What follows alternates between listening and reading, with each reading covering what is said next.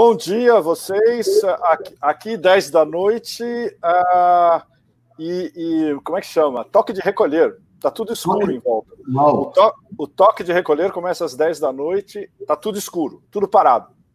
Maravilha. Para o pessoal se situando, hoje é dia 21 de maio de 2020, meio-dia. Estamos ao vivo aqui com o Pepe, para quem for assistir depois. Então, essa é a data do programa. Pepe, a gente tem feito um acompanhamento sistemático das consequências econômicas, políticas, geopolíticas e também uh, sociais da chamada pandemia da Covid-19. O tema que a gente selecionou dessa vez é um tema um pouco mais uh, complexo, mas é tema de um artigo que você escreveu, onde você passa por biossegurança e feudalismo digital. Então vai ser uma viagem alucinante e alucinógena, mais ou menos isso. É, uh, e vai ser um dos temas, porque eu quero começar com um tsunami de, de informações desses últimos. das últimas 24, 48 horas. Tem coisas muito importantes e elas todas estão sincronizadas com o nosso caminho orveliano indo diretamente para o feudalismo digital. Então a gente vai começar com um monte de notícias quentes e aí a gente entra num, numa análise mais filosófica e, isso, e antes, cultural. Antes, isso, cultural, exatamente. Antes de entrar nesse ponto, uh, Pepe, como é que você está vendo as discussões sobre vacina? As pessoas podem ter esperança oh, oh, oh, vacina? Tá... Adivinha o que eu estava fazendo nas últimas três horas antes de conversar com você? Tomando cloro... Você estava tomando cloroquina. Eu sei que você estava tomando chá de cloroquina. Bom, tem a. Ah, tem vários posts meu no Facebook desde ontem e um que eu coloquei agora há pouco. Se vocês forem, depois da nossa conversa, vocês forem, eu estou centrado em cima da moderna. O X da questão da, das vacinas nos Estados Unidos e depois, ah, teoricamente, extrapolando para o resto do mundo, é, essa, esse gigante de biotech em Cambridge, Massachusetts, Moderna, cujo principal acionista é Bill Gates. É a Fundação Bill e Melinda Gates. Essa história é extremamente complexa e sinistra, porque a Moderna tem um acordo direto com o governo americano. Ou seja, supõe-se que o poder de influência de Bill Gates, na verdade, não, não se supõe, é tão forte que ele conseguiu convencer o governo, o, o governo dos Estados Unidos, United States Government, o aparato, de que a vacina onde ele investiu já uma fortuna absurda vai ser a primeira e deve ser a vacina preferencial a ser não apenas distribuída, mas como a gente ouviu do próprio Trump essa semana, imposta aos americanos com a contribuição direta do Pentágono. Ou seja, essa vacina vai ser militarizada. Ela vai ser. Eles vão. É, como é que chama? Deploy. Eles vão distribuir efetivos do Pentágono com conhecimento médico ou não pelos Estados Unidos inteiro para vacinar a população inteira. E isso não é, mais uma vez, uma teoria conspiratória. Isso já foi dito diretamente pelo presidente americano esta semana. Agora, o que está por trás disso é um negócio muito mais complicado. E você não vai, de jeito nenhum, acompanhar a história se você está na Fox News, eh, na CNN, ou lendo o Washington Post, New York Times, se você acompanha a mídia americana. Você depende mais uma vez e na, naquele que os americanos sempre têm excelência, os outsiders, os mavericks, os foras do sistema. E o principal, nesse caso, é o Robert Kennedy Jr. E o Robert Kennedy Jr., o papel dele no momento é de uma importância absolutamente extraordinária. Eu imagino o que, que o JFK e o Bob, numa das altas esferas, devem estar pensando. O Robert Kennedy Jr.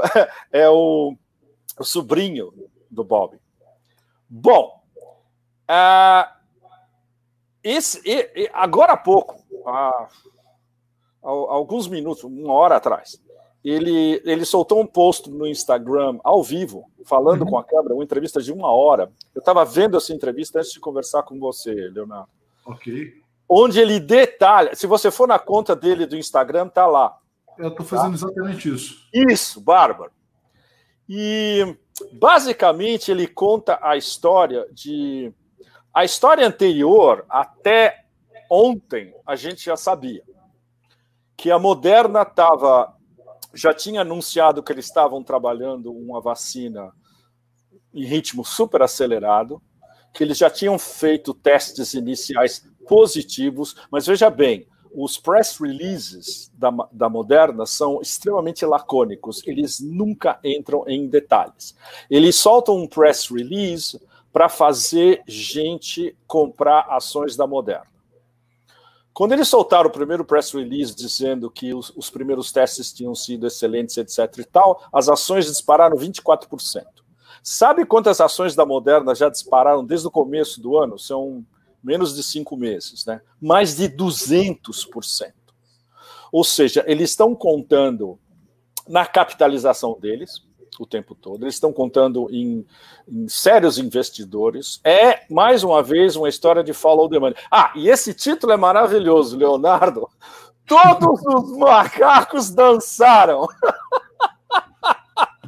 Então, esse, o, esse é, o, é o Instagram, de fato, é, do Robert Kennedy. Né? Esse, esse, esse, exatamente. Esse é o resumo da conversa do, do do Bob Kennedy Jr. no Instagram.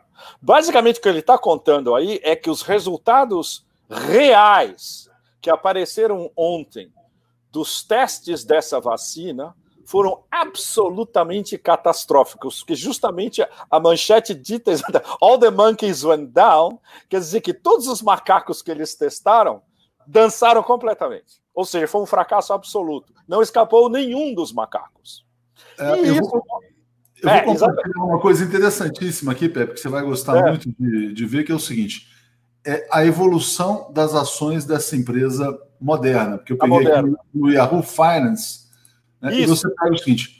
Bom, aqui a gente vem, de repente você tem a possibilidade de uma vacina, ela pula de 48 dólares para 66, Uhum. Chega aqui a 80 dólares, ela praticamente dobrou de preço. Dobrou de preço. Você tem essa queda aqui acentuada nos últimos dias, né? Então, provavelmente. E vai cair cada vez mais, porque, veja bem, esse, esses resultados saíram ontem. Nesses próximos dois, três dias vai despencar, porque todo mundo vai ver que a vacina não tem o menor futuro. Agora, o problema enorme, que é isso que você não vai achar em lugar nenhum, e aí tem que investigar, um dos diretores da Moderna, ele caiu fora, mas ele continua com um pacote de ações gigantesco. E sabe quem é esse cara agora, Leonardo? Ele é o chefe da missão científica de vacinas da Casa Branca. Isso é extremamente grave, porque ao mesmo tempo nos demonstra que com toda a história de Fauci, uh, presidente Trump, Bill Gates, etc., eles estão todos no mesmo barco.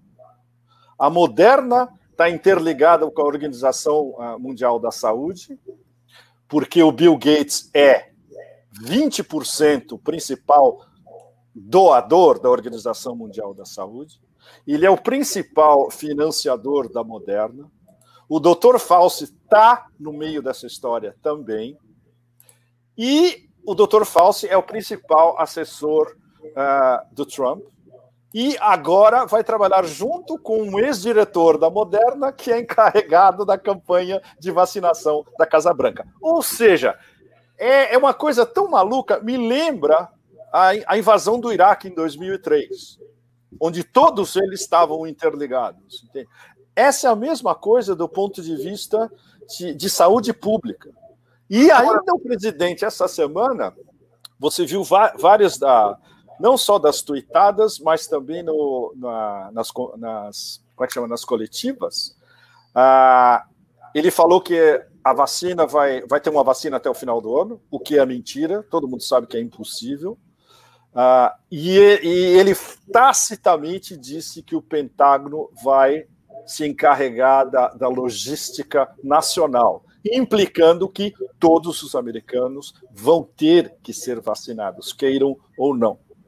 Ou seja, é uma militarização da saúde pública baseado num pequeno grupo cotado em bolsa e com poder de fogo suficiente para estar tá dentro do poder decisório americano. Ou seja, eu não consigo conceber algo mais grave do que isso.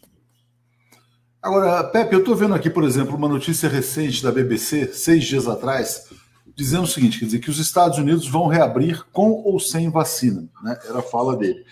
É, evidentemente que se houver uma vacina, você faz cessar a, a, a dor econômica, a perda econômica. Mas é impossível ter uma vacina antes do final, do... mesmo antes do final do ano, Leonardo. Não vai acontecer então, absolutamente mas... nada até 2021. É, o Nesse... ponto que eu queria colocar é o seguinte: se, existe assim, vamos dizer assim, uma pressão imensa da indústria farmacêutica por trás de tudo isso, é, por que, que os, governa, os governos adeririam a esse movimento se eles estão sofrendo uma perda econômica muito mais brutal? do ponto de vista de arrecadação. Porque se for, se existe uma, uma conspiração, vamos dizer assim, ela não pode ser apenas econômica, ela tem que ter uma finalidade de engenharia social. Porque se Exatamente. fosse não faria sentido. Né? Exatamente. Uh, é extremamente complexo porque tem vários players super pesados nessa história e a agenda deles diverge. Ou seja, a agenda da administração Trump não tem nada a ver com a agenda do Bill Gates, no fundo, em termos de globalismo. O Bill Gates é um globalista absoluto. E é um globalista com aquela tintura de eugenia e de predomínio de uma certa casta social e do homem branco e algumas pequenas derivações. O Trump está só preocupado com o, o, império econômico dele e em ser reeleito em novembro. E para isso, qualquer golpe é possível. Tanto assim que agora a política externa americana até, até novembro da Casa Branca é China, China, China, que foi ditada para o Trump pelo Steve Bannon. A gente vai falar disso depois. Ah, o que os banqueiros da City of London e que, o, o que os banqueiros de Wall Street querem também tem uma série de nuances.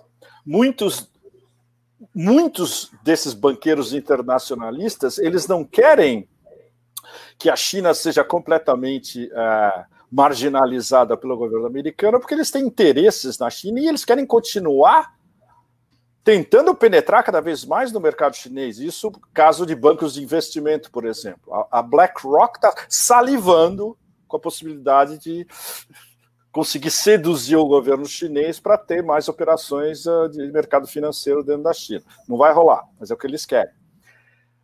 E, uh, claro, e os republicanos, basicamente, o, o que eles querem é continuar com um deep state promovendo excepcionalismo, mas ao mesmo tempo sem cortar os seus uh, lucros internacionais, o que pressupõe mais uma vez, não se pode completamente é, marginalizar ou demonizar a China e também a Rússia.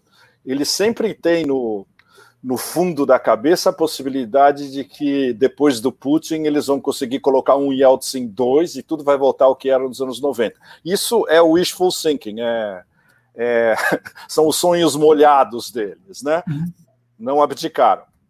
Então, é, o, o jogo entre todos esses players super barra pesada é, é, é, bastante complexo. Você não pode dizer a estratégia dos Estados Unidos é essa. Não. São, é uma série de estratégias superpostas e, para piorar, o que a gente discute o tempo todo, a guerra civil em Washington, onde okay. entra, onde entra o, o sistema Trump, hipernacionalista, isolacionista, o, o, Deep State, que é globalista no sentido de que nós temos que dominar o globo inteiro, os democratas, que são 90, mais de 90% Deep State também, uh, mas aí a, a, a gradação, para resumir a história, que é super complicada, eles são anti-Rússia, enquanto que os outros são anti-China. Essa, essa é a divisão básica. Ou seja, o sistema Trump, por causa do Steve Bannon, por causa dos caras que estão em volta dele, Pottinger, Peter Navarro, esses caras, uh, o Mnuchin também, o uh, Department of Treasury, o Departamento do Tesouro, uh, são todos anti-China. Mas o, todo o Deep State e o sistema do Partido Democrata clintoniano obamístico é anti-Rússia. Olha que e aí interno dele. É. é. muito legal isso que você fala, Pepe. É, quando você assiste, por exemplo, aquela série que, enfim, infelizmente acabou por conta do, do problema do ator, o House of Cards, né? Que era, é uma, era uma maravilha, é. Era uma maravilha, mas os inimigos eram a Rússia. E aquela série era claramente uma série que passava a ideia de um, de um deep state americano. E a mulher, né, que se torna presidente, tinha toda a pinta de ser uma Hillary Clinton. A série parecia inspirada na, na na, ver, na, verdade, na verdade, a Hillary Clinton foi a, a fonte de inspiração, sem dúvida. É, então, e aí você pega o seguinte: então, os globalistas, entre aspas, né, eles têm a Rússia como inimiga e a China como um, um ativo favorável no processo de globalização. E esses uh, trumpistas, que eu nem sei como qualificar, se eles são soberanistas, o que, que eles são. Eles, Não, olham... eles são soberanistas, isolacionistas, racistas. Uh, brancos, né?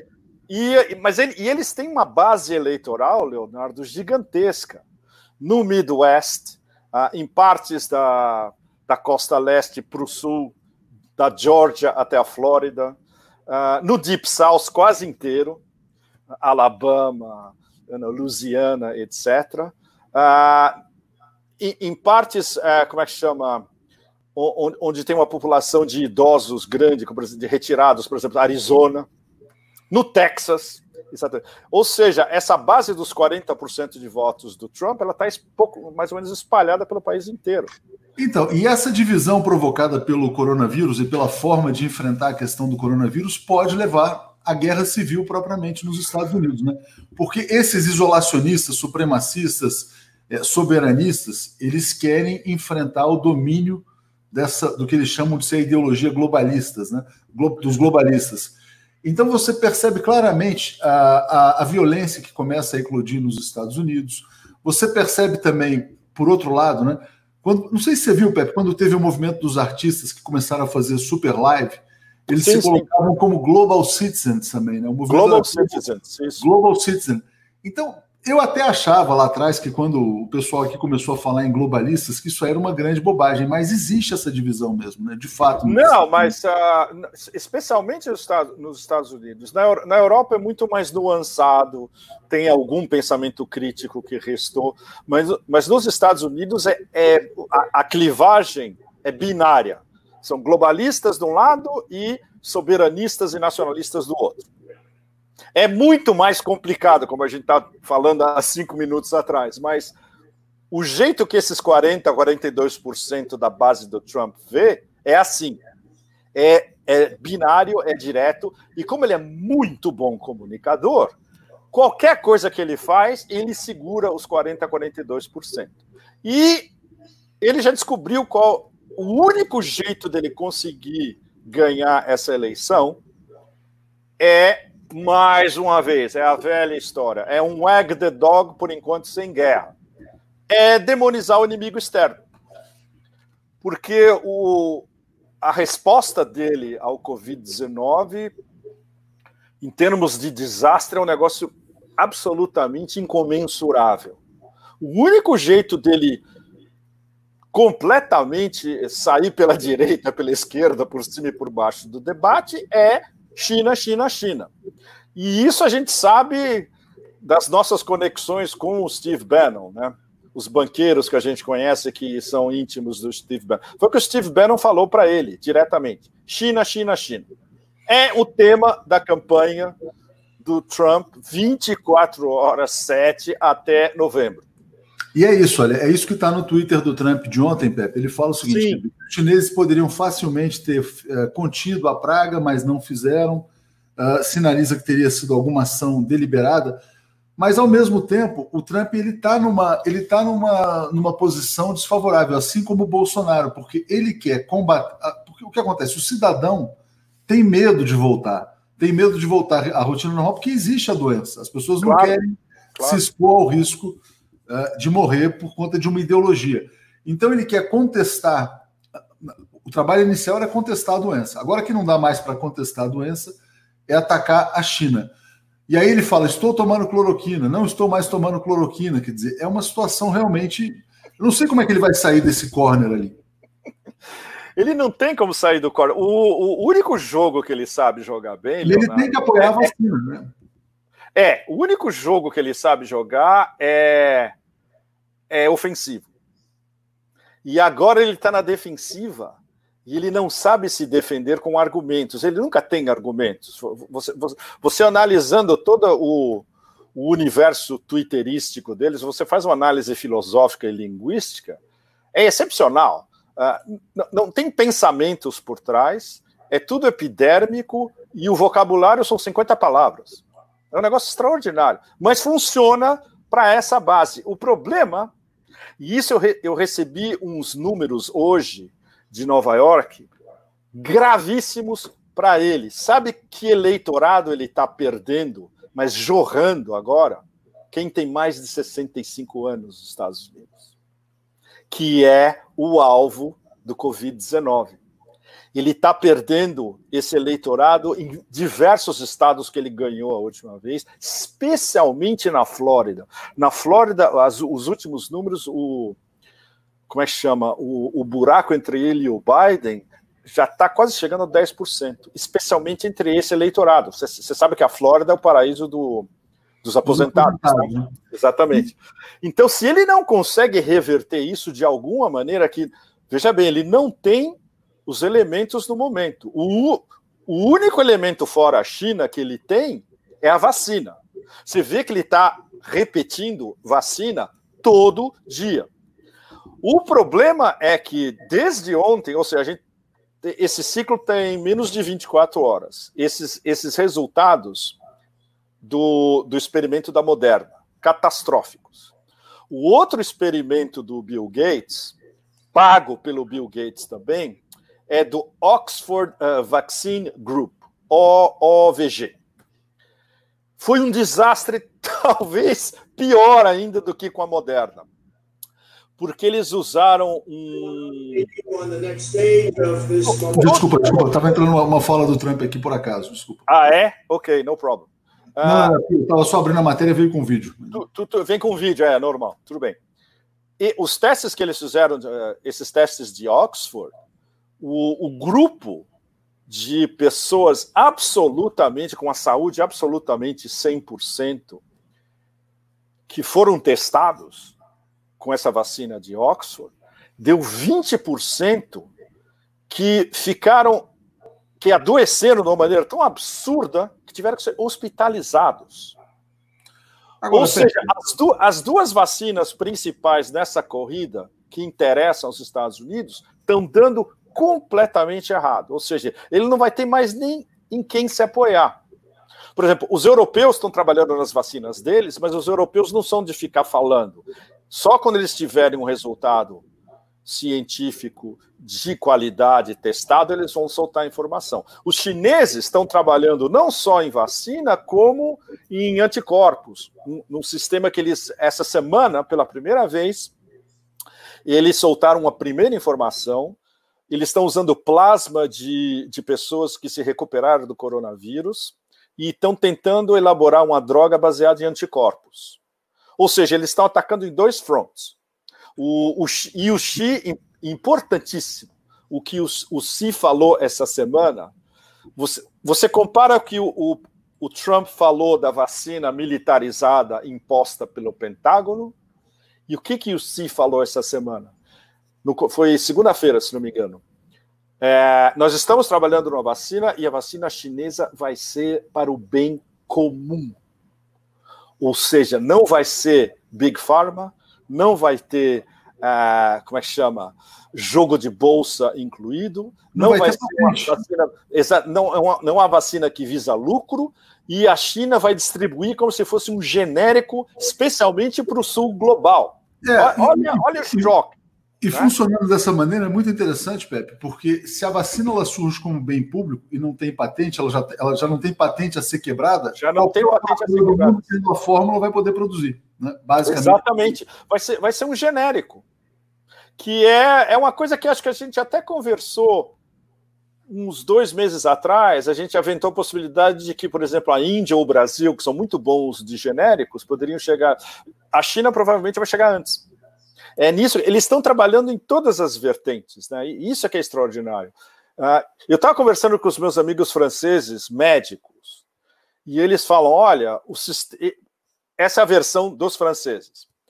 O sistema uh, medical chinês normal não é grande coisa, mas os laboratórios de ponta deles, os quatro ou cinco dos laboratórios de ponta, estão entre os melhores do mundo.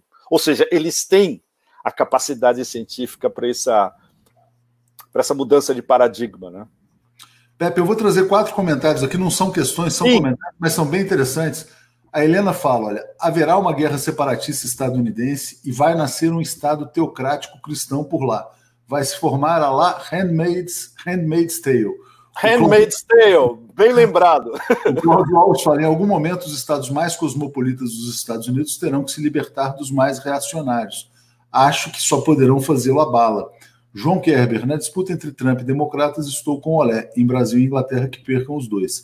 E a Daniela fala que o Pepe e o Elia Jabur são suas, são as janelas dela para a Ásia. Quero agradecer é, também a Mônica Jari e o Everaldo e a Cecília que se tornaram membros aqui. Pepe, essa, é essa, essa guerra, essa guerra dos Estados Unidos, uh, uh, Leonardo. Vai ser o mas... grande fato de 2021, Pepe. Pode anotar. Olha, a gente mas, tem mas, isso, mas isso há anos já se fala abertamente.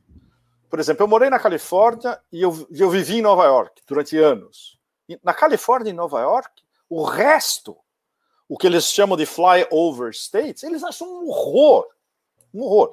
Ele, e, Muito na Califórnia... Eu não conhecia, Pepe. Flyover states. Flyover states.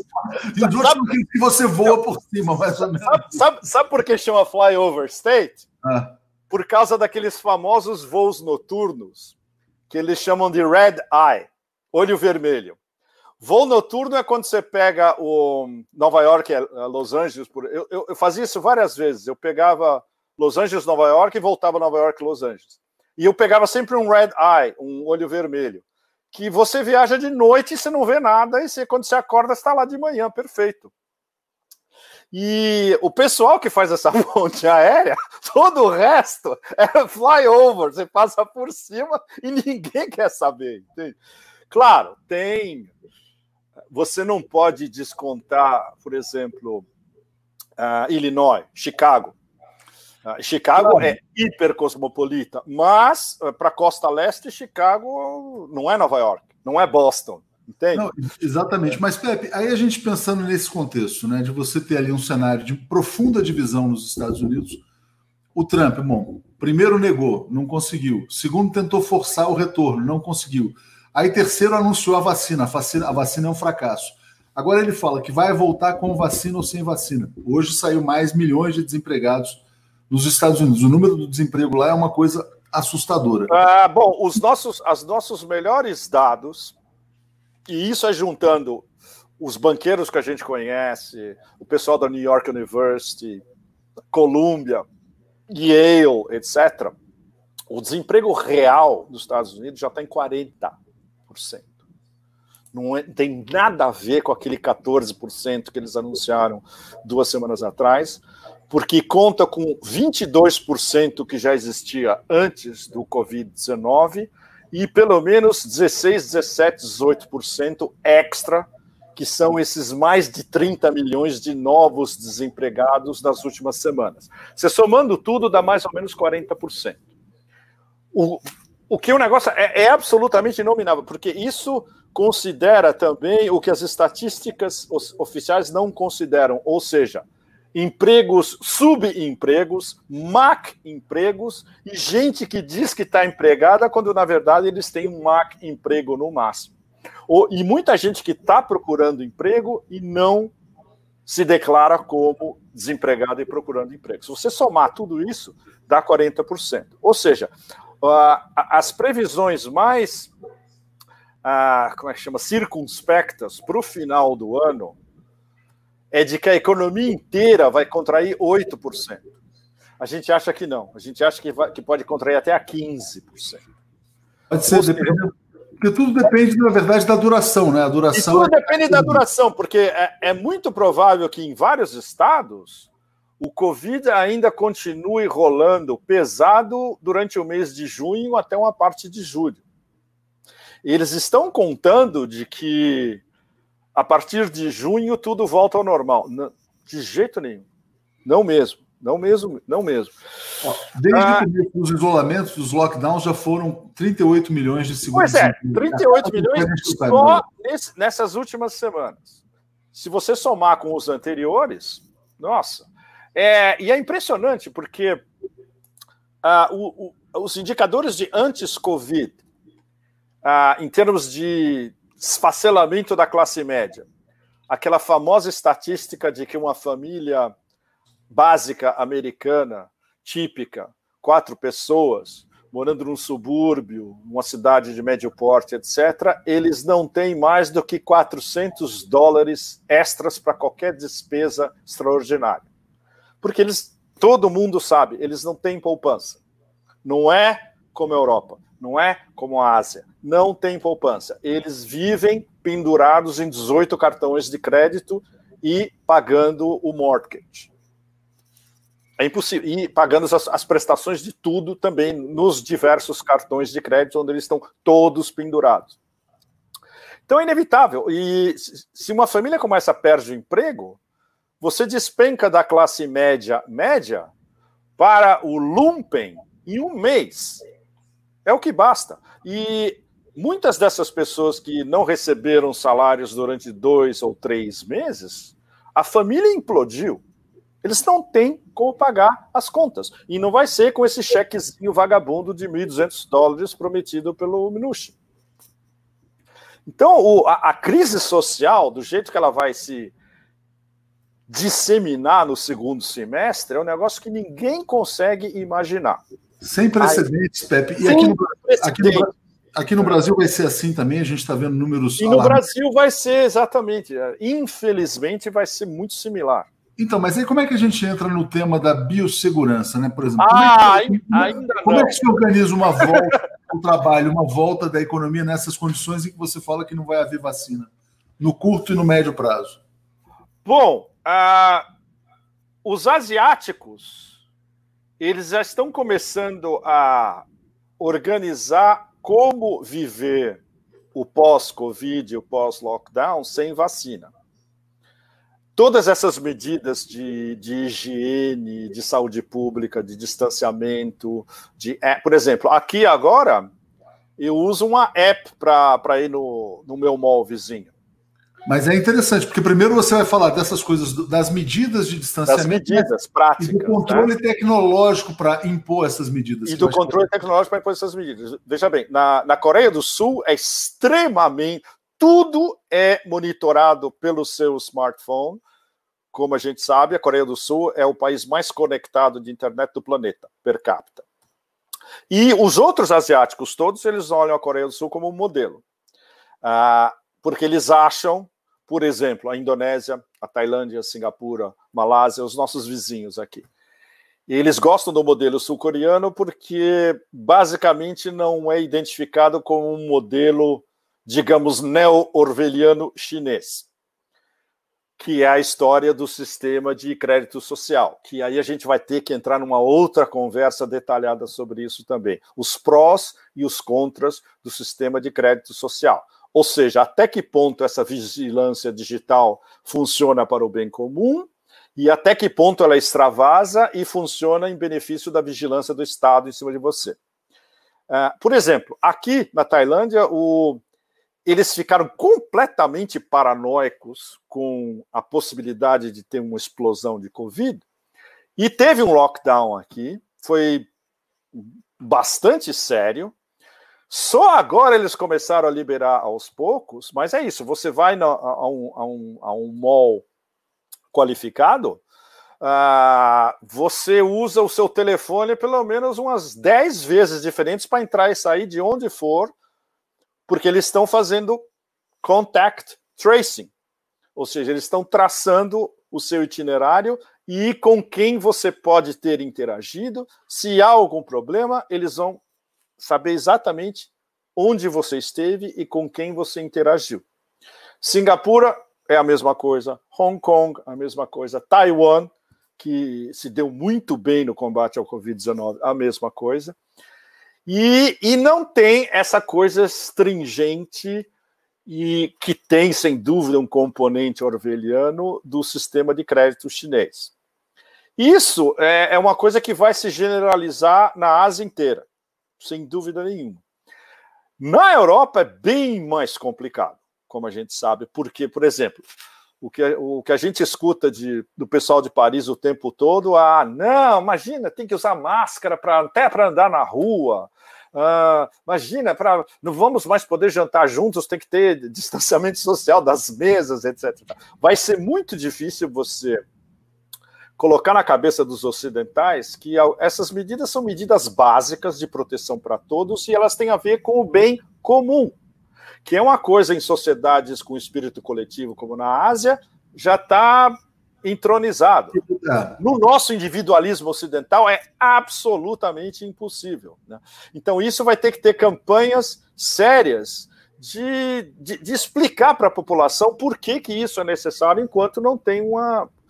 Enquanto não tem uma vacina, não. Enquanto não se acha pelo menos um paliativo. Porque aí a gente entra de, de novo na história de que os melhores cientistas que publicam na Nature, no, Scientific American, seja onde for, fala: olha, não vai ter vacina tão cedo, porque ela vai ter que ser testada, é uma doença super complicada, não teve vacina para AIDS, não teve vacina para SARS, porque vai ter uma vacina em alguns meses para o Covid-19, que é um coronavírus também. Pepe, isso aqui é o blog do Bill Gates. O Bill Gates é o blog do Bill Gates. Ah, ainda você foi no lugar certo. E ele fala o que você precisa saber sobre a vacina do Covid-19. Ele tem só. Oh, oh, oh, tudo mentira. Não, mas a tabela é muito interessante, Pepe. Olha aqui. Ele fala: ah, o tempo mais curto de desenvolvimento de uma vacina na história são cinco anos. Você tem os testes pré-clínicos, uma fase de teste, a fase 2, a fase 3, o licenciamento, a produção são várias etapas. E aí ele coloca que o objetivo para a vacina do Covid-19 são 18 meses. Tirando de lado todo o viés que as pessoas apontam que o Bill Gates tem, eu teria, enfim, é, o fato é que mesmo ele coloca um prazo de 18 meses. Né? Então, se a gente está falando. É, esse é o mínimo do mínimo, e sem, mas sem, e sem testes aprofundados, Leonardo. Ou seja, com alto risco com altíssimo risco, que é quando, quando você lê os, esses ensaios mais aprofundados, que são, se você não é um especialista, realmente frita a cabeça, o, o X da questão, eles estão todos dizendo: olha, essa vacina pode ser ainda mais tóxica do que a doença que ela está combatendo. E isso, eu, aí, com quem eu já conversei, médicos, todos me falam a mesma coisa, sem dúvida. É muito arriscado. Uh, é, vai, primeiro, vai ser muito difícil ter uma vacina. O mais provável é que tenha paliativos. Exemplo, exemplo, o tratamento com hidroxicloroquina misturado com outros elementos para pacientes no início de Covid-19 e sem nenhuma doença pré-existente. Ou seja, tudo é claro. muito muito detalhado. Não é eu vou comprar a cloroquina e vou me curar. Óbvio que não. Isso é um ponto muito interessante, porque eu falava sobre isso segunda-feira com o Breno Altman. Não é porque o Bolsonaro e o Trump falaram da cloroquina que nós Exatamente. não, ninguém nunca mais vai tomar. Algumas pessoas vão tomar, outras pessoas não vão tomar, vai depender da condição física, clínica, tal, do médico, e vai ser assim que a coisa vai funcionar. Não, e isso precisa um acompanhamento médico hiper detalhado, como o caso do professor uh, Didier Raul e Marcélia. Por exemplo, eu já ouvi nesses últimos dias um monte de opiniões barra pesada dizendo que ele é um escroque. Ou seja, então a gente tem que estar o tempo todo cruzando essas informações de quem vem. Se isso vem de um paper que foi analisado pela comunidade científica, se isso vem de alguém que foi expurgado de alguma comunidade científica, se isso tem uma boa resposta, etc. e tal, qual a reputação do médico que está falando, etc. e tal. Então é extremamente complicado. O que a gente sabe no caso do, do, professor Raul, que é que o, a pequena amostragem dele em Marsella funcionou a mais de 90%.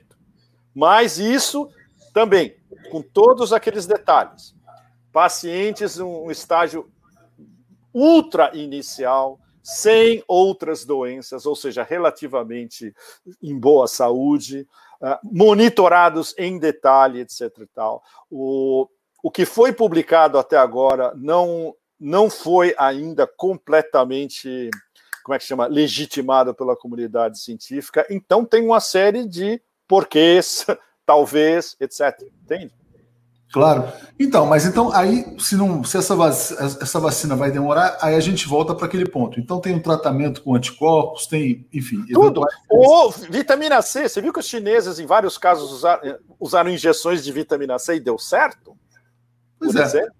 Então você tem, por exemplo, você tem a China buscando saídas, Israel também. Eu só queria abrir um parêntese, eu não sei se você tem alguma informação sobre a morte do diplomata chinês em Israel. Não, essa história. Nossa, essa história é, é além do John Le Carré. Porque, veja bem, você, você tem é, Mike, nós mentimos, nós enganamos, nós somos uns escrotos. Pompeu, secretário de Estado, que vai para Israel, basicamente dá um ultimato para esse novo governo Bibi Benny Gantz, no momento Bibi. Benny Gantz fica na reserva para, para, para os próximos 18 meses. E dizer: olha, é o seguinte, a lógica é que nem na guerra contra o terror. Ou você está com a gente ou você está com o inimigo, a China. Você vai ter que escolher. Dois dias depois, misteriosamente, com 57 anos em muito boa saúde, o embaixador chinês em Israel simplesmente capota. Ninguém está falando nada no momento. Esse assunto ele é tão sensível que você não vê nada na mídia oficial chinesa. Eu todo dia fico passando e, e, depois eu pego as traduções da, da, em mandarim. Não falam nada. A única coisa que eles falaram é: nós despachamos uma missão especial para Israel e essa missão vai estudar as condições do, da morte do nosso embaixador. Ponto. Só isso. Ou seja, isso é super, super, super barra pesada, porque envolve, entre outras coisas, as novas rotas da seda. Você sabe que dois dos portos fundamentais para os chineses, como eles veem a rota da seda no, no Oriente Médio, no Levante, no leste do Mediterrâneo, são em Israel.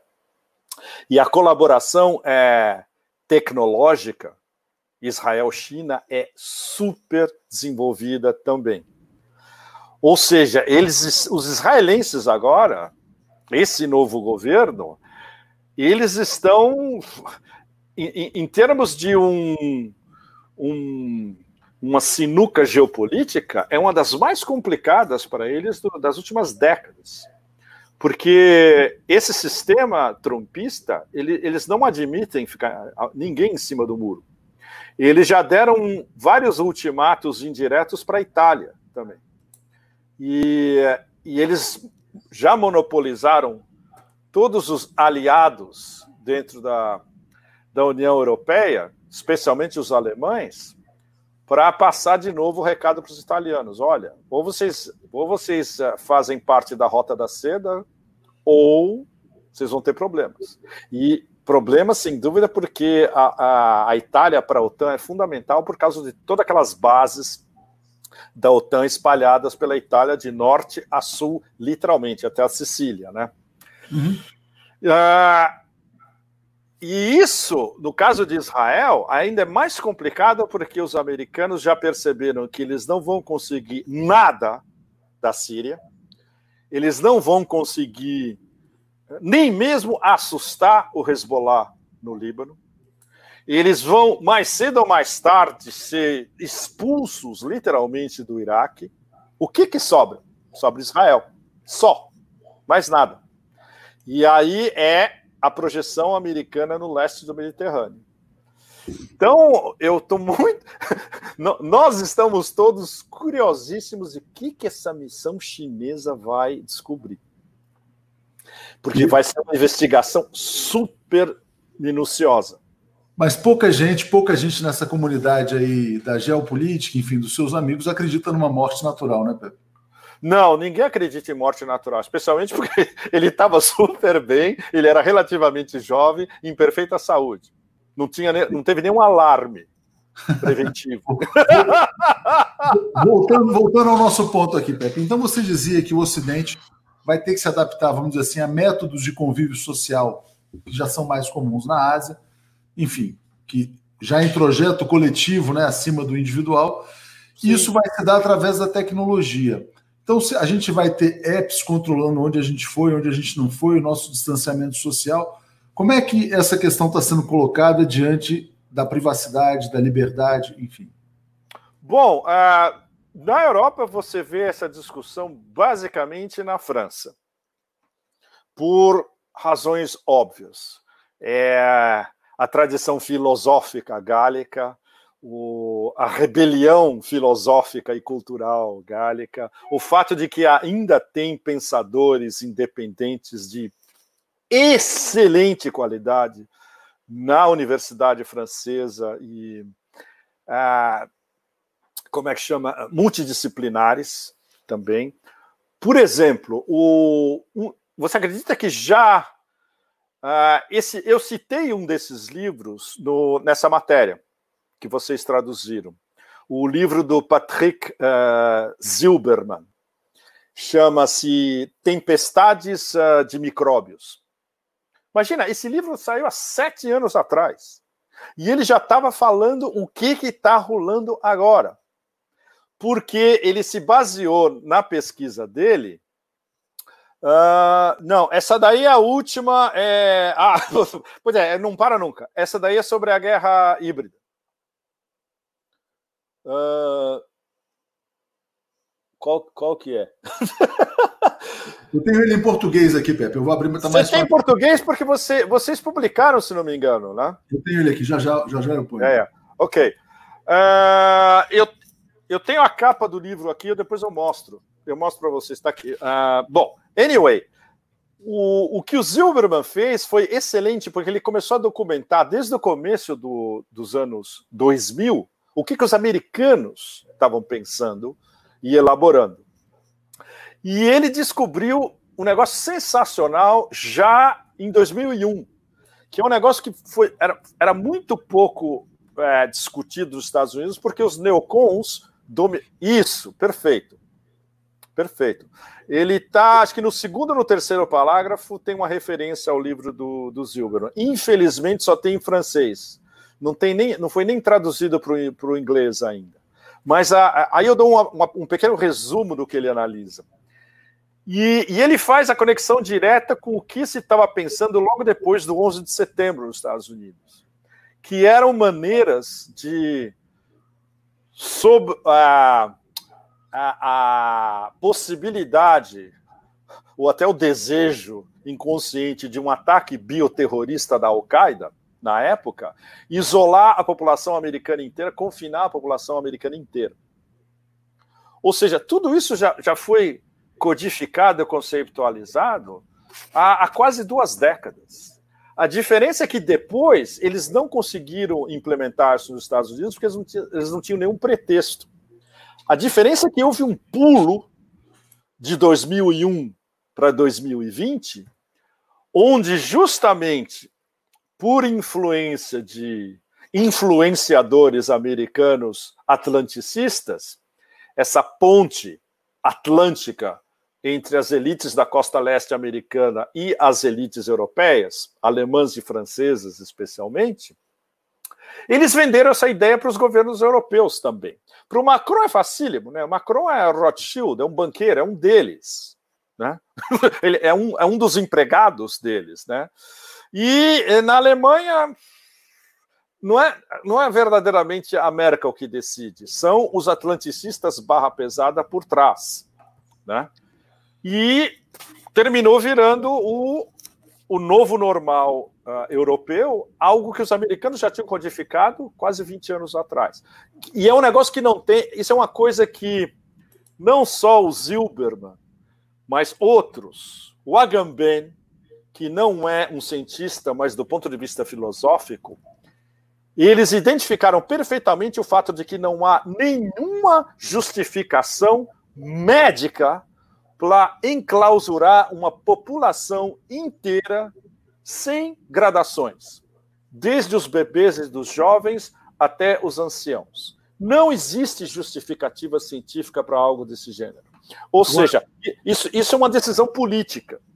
E é uma decisão política que foi tomada já por uma casta dominante há quase 20 anos e que funciona para uma casta dominante atlanticista europeia ligada aos Estados Unidos hoje também.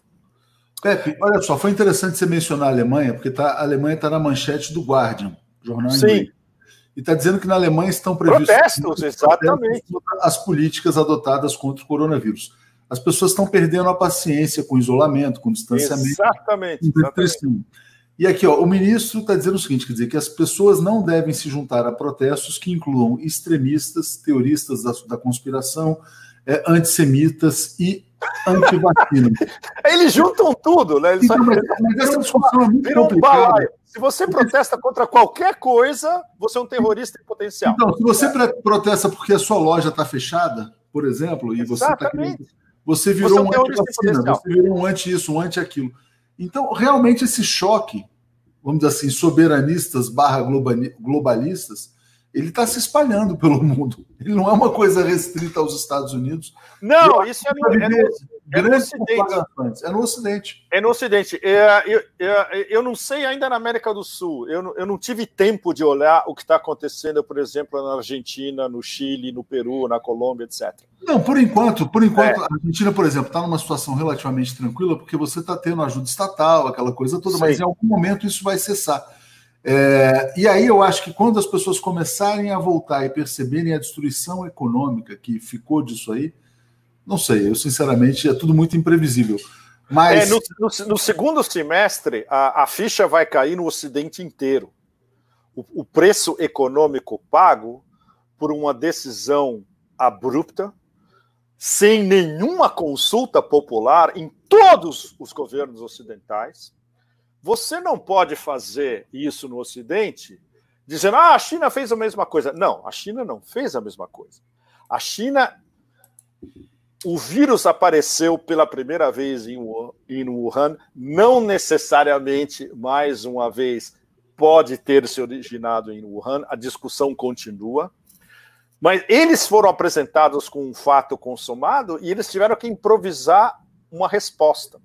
Mas como eles já tinham tido a experiência do SARS, onde eles aprenderam muito do SARS, não só os chineses, mas em Hong Kong também, em Taiwan, eles falaram: não, o único jeito é a gente conter o foco, de, seja como for. E o único jeito de conter o foco era isolar uma grande, no caso, uma grande cidade, Wuhan, e uma província inteira. Eles têm como fazer isso tecnologicamente, eles tinham como fazer isso em termos de saúde pública por causa da experiência anterior do SARS. Eles tinham como introduzir o principal, que é não só confinamento, mas o contato. Mesma coisa, tudo pelos smartphones, é, os comitês de bairro todos equipados digitalmente, etc. E tal. A Coreia do Sul, mesmo sem um lockdown, fez a mesma coisa. E a Coreia do Sul, Veja bem, democracia estilo ocidental. Eles até começaram a cogitar a possibilidade das pessoas começarem a andar com um bracelete eletrônico, provando que você não é contaminado por Covid-19. Ou seja, na, em todas essas latitudes asiáticas, foi possível fazer porque eles tinham a experiência anterior do SARS, eles aprenderam e eles estavam preparados, Leonardo, que é a diferença fundamental em relação ao Ocidente. A França não estava preparada, a Itália não estava preparada, os escandinavos não estavam preparados, a Alemanha não estava preparada. usaram cada um um, um, um sistema uh, similar, ou no caso da Suécia, completamente diverso, chegando mais ou menos aos mesmos resultados, mas foi improvisado. E o caso da Itália, ainda mais sorte, é uma coisa que a gente já conversou. Se isso tivesse surgido no sul da Itália, teria sido um desastre absoluto. A Lombardia, que tem um sistema de saúde excelente, conseguiu mais ou menos conter. E fizeram a coisa certa no caso. Eles isolaram pa partes inteiras da Lombardia, depois a Lombardia inteira, uma parte do Vêneto, etc., e conseguiram conter. Por exemplo, não teve nada em Roma. Não teve praticamente Covid-19 no sul da Itália. Então deu certo. Né? No caso da França, não precisava ter feito um lockdown francês inteiro. Eles teriam que ter feito um lockdown em Paris e no leste. E teria contido, porque tinha dois clusters só na França: Paris e o leste. E ah, aqui, Pepe, em segunda onda na França também. É, na Europa. Ah, pois é, mas isso depende se. Depende basicamente de Paris, né? Porque se Paris não foi completamente e, e, como eles não fizeram, mesma coisa. Qual a diferença entre, por exemplo, você conter em Paris e você conter nas grandes cidades alemãs?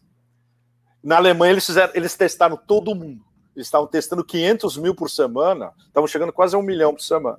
Na França, eles não testam quase ninguém. Acho que eles testaram 2% da população. Não é não, é ridículo. Não, não é à toa. Deixa eu só agradecer aqui alguns assinantes: Araújo Velame, Antônio Quirino, Arnandes Leite, Nancy Marte, Andréia Moraes, Mônica Geri, Everaldo Souza. Muita gente chegando aqui para se juntar aos assinantes. Eu vou rodar os comentários aqui, Pepe. Toma uma água rapidinho. Não, é... eu, exatamente. Eu vou falar de livros daqui a pouco para fazer uma Isso. transição. Mas eu quero que você fale, eu quero que você fale do feudalismo digital também. Você, Exatamente. Você... Eu vou começar com o feudalismo digital e aí eu vou fazer uma, uma transição juntando Legal. Então deixa eu só passar, deixa eu só passar pelo. Ele fala assim: fala, Pepe, comente, por favor, os casos da Coreia Popular e do Vietnã com relação à Covid-19. Exatamente, o caso do Vietnã é interessantíssimo. Eu vou. Me lembra, Leonardo. Vou te lembrar. A Lúcia fala que o isolamento funcionou em Portugal, menos mortos. Elisete dizendo, registrando um protesto aqui pelo fim do Giro das Onze, mantém o programa até as três. Eu vou conversar com o Mauro sobre isso, então não se desespere, Elisete. Luciene dizendo, o Agamben está contestando o isolamento, está perguntando se o Pepe está a par. Quando você for falar dos livros, fala do Agamben. Claro, imagina, eu leio o Agamben toda semana, mas isso é, é, uma longa conversa. Legal. E a Lúcia Medeiros está dizendo quanto que o dólar precisa chegar para Bolsonaro cair? Será que sete reais? Oito. Que aprende, que aprende sobre o mundo com a Tuxo Pepe. A Mônica pede uma entrevista com Márcia Castro, professora de saúde pública em Harvard. É, Cláudio está dizendo, pô, matar diplomata da China já não é demais para Israel, né? Gianni Costa dizendo, não tem relação com o tema, mas será que o inglês, o idioma inglês perderá a hegemonia? Antônio Lopes mandou um alô também, Lucão Brasil dizendo, perguntando se você já leu sobre Adriano Benayon. Cláudio Alves uh, fez uma pergunta aqui, bom, se Trump perder Michigan, Pensilvânia, Flórida, ele perderia a reeleição? Você falou da Flórida, né, que é um estado ameaçado. Flórida é fundamental, se ele não ganha a Flórida, ele perde a eleição. Exatamente. E a Daniela Ferreira dizendo que Pepe e Jabur são janela para a Ásia. É, tem essa pergunta de Vietnã, tem a questão do Agamben, é, e a gente tem que entrar no tema do feudalismo digital, que era a pauta ali central. Uh, é a pauta central, mas eu. Bom, olha, fundamental. Vamos começar com os livros, porque é. Esse é o último livro do Byung-Chul Han, que é. Dá para você ver? Dá para ver. Tá meio. A, a, tela reflete aqui, mas a gente consegue. É melhor a, a tela reflete. Chama-se la, desa, la desaparição de los rituales. A desaparição dos rituais saiu segunda na Espanha. Foi escrito em alemão. E o, o Byung, como vocês devem saber, a gente já conversou, ele é o filósofo alemão mais lido do mundo. e é um sul-coreano que ensina em Berlim. E esse livro é uma delícia, são pequenos ensaios. Ele, o, o, o, sistema dele é muito interessante. Ele escreve ensaios curtos, interligados, super precisos, direto ao ponto. E as teses são muito bem é, enunciadas. A tese principal dele da desaparição do, dos rituais é diretamente ligada à, à impossibilidade da comunicação. Ou seja, a gente tem um excesso de comunicação e só que não tem mais excesso, não tem mais criou-se a impossibilidade da comunicação interpessoal, que é exatamente o que o lockdown uh, entronizou. E agora uh, isso vai ser mais ou menos perpetuado com essa nova obsessão de distanciamento social, que a distanciamento social basicamente é uma arma apontada à, à comunicação interpessoal. O que liga a uma outra análise anterior do Agamben, entre outros, e do Aquile Membe, que é um dos meus favoritos desses últimos meses, falando da morte da palavra. Ou seja, esse, esse, uh, o, o Byung, mais ou menos, ele estetiza e organiza o pensamento no sentido de que o, pensa, o pensamento está sendo assassinado por esse digitalismo completamente alucinante, pelo binário. O binário não tem nada, é o exato oposto do pensamento e a possibilidade do pensamento de ser anárquico, de criar conexões que um computador jamais criaria, de ser criativo. O, o que nos distingue é o nosso pensamento criativo. E ele mostra que essa divisão binária do planeta e o fato de que os dados, data, esse mundo de dados binário e de algoritmos, está matando o pensamento criativo, está matando a palavra e está matando a comunicação interpessoal. Ah, excelente. Esse é um livro que tem, tem, que ser traduzido no Brasil amanhã. Ah, e é um tipo de coisa que você jamais vai ler no universo anglo-saxão. É um livro que você vê que ele é pensado em alemão, mas ele traduz muito bem para línguas latinas. Você lê essa tradução em espanhol e é claro, parece que ele escreveu em espanhol. É uma coisa que, para nós, em línguas latinas, é claríssimo. Mas é, uma, é, mas é um tipo de pensamento que é completamente oposto daquele uh, straight to the point, racionalista, me mecanicista, se pode dizer, em vários aspectos, da língua inglesa. Que você pode mexer com é muito interessante. Isso é uma coisa que eu faço sempre, né? Eu falo línguas latinas, mas eu, a minha língua principal é inglês. E eu tento, como, o inglês é legal porque como é uma língua muito flexível, você pode introduzir elementos de outras línguas e frutificar o inglês e torná-lo mais anárquico. Eu vejo a, a, reação dos meus leitores, muitos deles, a, a maior parte americanos, mais do que ingleses. Eles não entendem eles acham que é muito conceitual. Ou seja, e o inglês não é uma língua conceitual, o inglês é uma língua bastante direta. Né? É, o, o, conceitual vem do francês, vem das línguas latinas. E o, o, o Byung é muito interessante, ele joga muito bem com, entre o alemão, mas é como se ele escrevesse em alemão, mas pensando em línguas latinas também. Então, esse tipo de análise é muito difícil você achar no, no, no eixo hegemônico. É a mesma coisa do Aquile Membe. O Aquile Membe escreve em francês. Mesma coisa. Agora, Zilberman, uh, em francês. O Agamben escreve, escreve em italiano. Ou seja, os caras que estão pensando melhor o que está acontecendo agora, nenhum deles escreve em inglês. Nenhum deles. Eu estou levando uma bronca aqui, Pepe da Yara, dizendo: Atush não leu meu superchat sobre o Assad se ele sabe se Putin vai derrubar o Assad ou não. Não estou sabendo, mas é que é muito fora da pauta aqui também, Yara. Mas. Peraí, peraí, é... se Putin vai derrubar o Assad? Não são aliados, até onde eu não, sei. Não existe, não existe isso, não é? Isso daí a gente podia fazer um programa especial só para eu explicar para vocês o que está acontecendo na Síria, mas essa é uma outra história. Sim, a gente pode fazer num outro dia, mas vamos falar, Pepe, uh, uh, por que, que alguém comentou aqui antes ah, o Agamben é contra o isolamento, porque ele é um cara que teoriza há bastante tempo sobre estado de exceção, sobre coisas. Estado de exceção. E ele, o, o Agamben ele viu o, o confinamento, o isolamento, o lockdown, como uma normalização do estado de exceção. Filosoficamente, ele está absolutamente correto. É exatamente isso.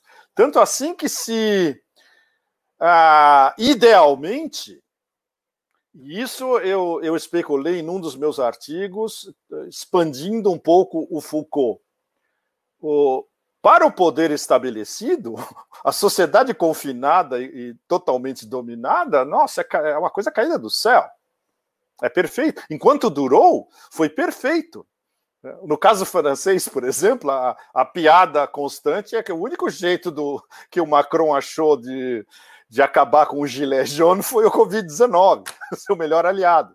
uh, e, especialmente, uh, articulações políticas pelo mundo inteiro. Parou tudo.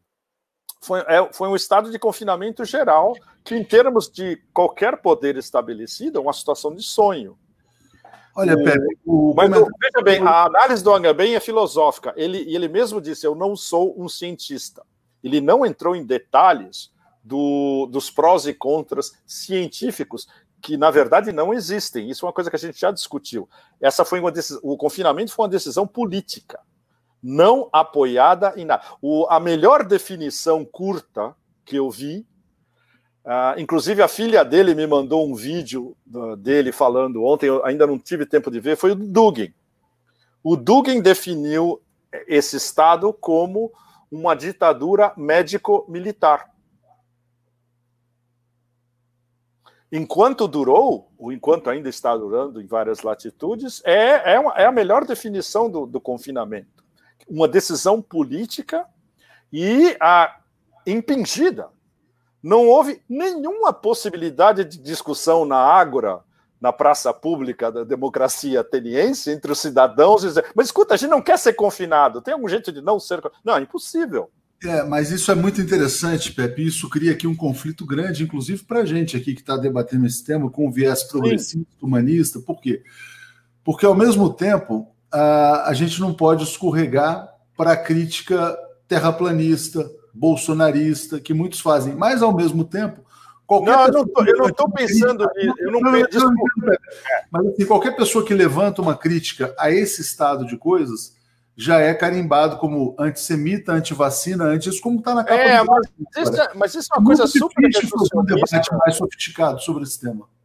Não, mas isso é, uma, é, é super. É, o, o, o meu interesse em toda essa história foi independentemente de latitude, filosófico, cultural e político. Ah, claro, o, a, as vertentes do confinamento e as razões do confinamento em cada país, em cada latitude, são diferentes. Aí você tem que analisar caso a caso. Por exemplo, você não pode comparar o confinamento como foi feito nos Estados Unidos ou no Brasil com a Alemanha, ou com a Suécia, ou com várias partes da Ásia ou em todos esses com da, as condições muito específicas da China. Ah, eu, eu, eu não estava interessado desde o início em. Eu estava interessado em, numa análise de fundo, especialmente filosófica, cultural e de economia política, além de política, de se impingir um confinamento de massa baseado em quê? E aí, quando você vai fazer a comparação com os melhores textos científicos, vários dos melhores cientistas dizem que um confinamento de massa, do jeito que ele foi aplicado na maior parte do mundo, não serve para nada. Ter, uh, poderia ter sido. Alcan ter alcançado os mesmos resultados se, uh, se deixasse o vírus rolar e o sistema imunitário o absorvesse como o nosso sistema imunitário absorve toneladas outras de vírus. E aí a gente entra numa discussão científica. Mas não teve que eu, que eu tenha visto, e olha, eu leio pra caralho, tudo, em várias línguas. E eu não vi uma discussão que juntasse todos esses temas numa análise só. Claro que é um negócio. Ah, se alguém tivesse o poder de fazer isso hoje, seria o Foucault se ele tivesse vivo. E ninguém é, vai. Olha que interessante aqui. Deixa eu só agradecer aqui ao Glauber que mandou um comentário, a Inês também dizendo: pelo caminho que a pandemia toma aqui, ficaríamos nós adiante isolados do mundo? Seria, seria esse o plano? Trump falou que aqui temos imunização de rebanho.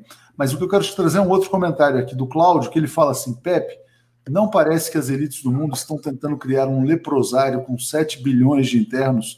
Né? Será que está todo mundo ficando. É, ele até usou imagem forte mas as pessoas que não podem se aproximar, que não podem se tocar, que têm que se manter isoladas, né? realmente isso vai chegando. É, a, essa imagem do leprosário, que é medieval, é muito interessante porque essa é uma imagem que o Foucault poderia usar com uma série de condicionais. Sem dúvida.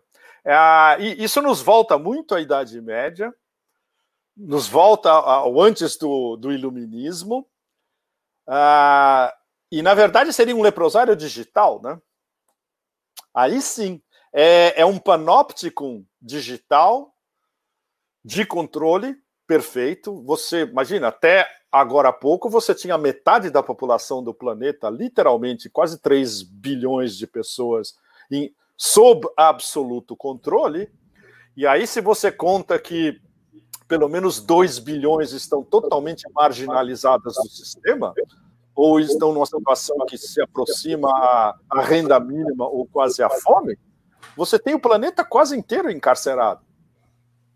É, é, é, um, é um negócio que a gente ainda não pensou a dimensão histórica e filosófica do, do, que a gente acabou de viver, que ainda estamos vivendo. Né? Exatamente. O, o Vietnã adotou isolamento radical, Pepe, ou não? Não! Isso é que é extraordinário. Imagina, o Vietnã é um país de renda média, uh, ele é mais pobre do que a Tailândia aqui, muito mais pobre do que Singapura, pobre em termos de aquele, aquele como é que chama, absolutamente estúpido, qualificação de GDP, per, é, Produto Interno Bruto per capita, etc. É um país riquíssimo, de uma cultura extraordinária, mas com um espírito coletivista muito desenvolvido, e eles estavam preparados também porque eles prestaram atenção do que aconteceu durante a SARS.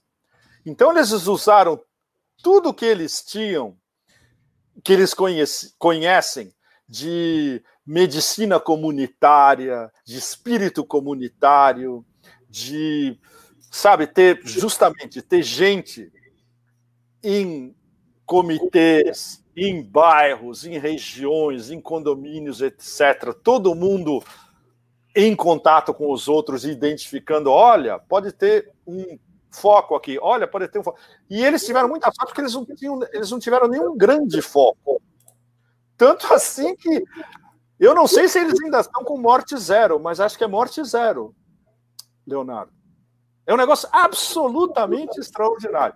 E, e, e veja bem os sucessos de, de luta contra a Covid-19: Cuba, Vietnã e, em altíssima escala, Coreia do Sul, China, Taiwan, Singapura, Hong Kong.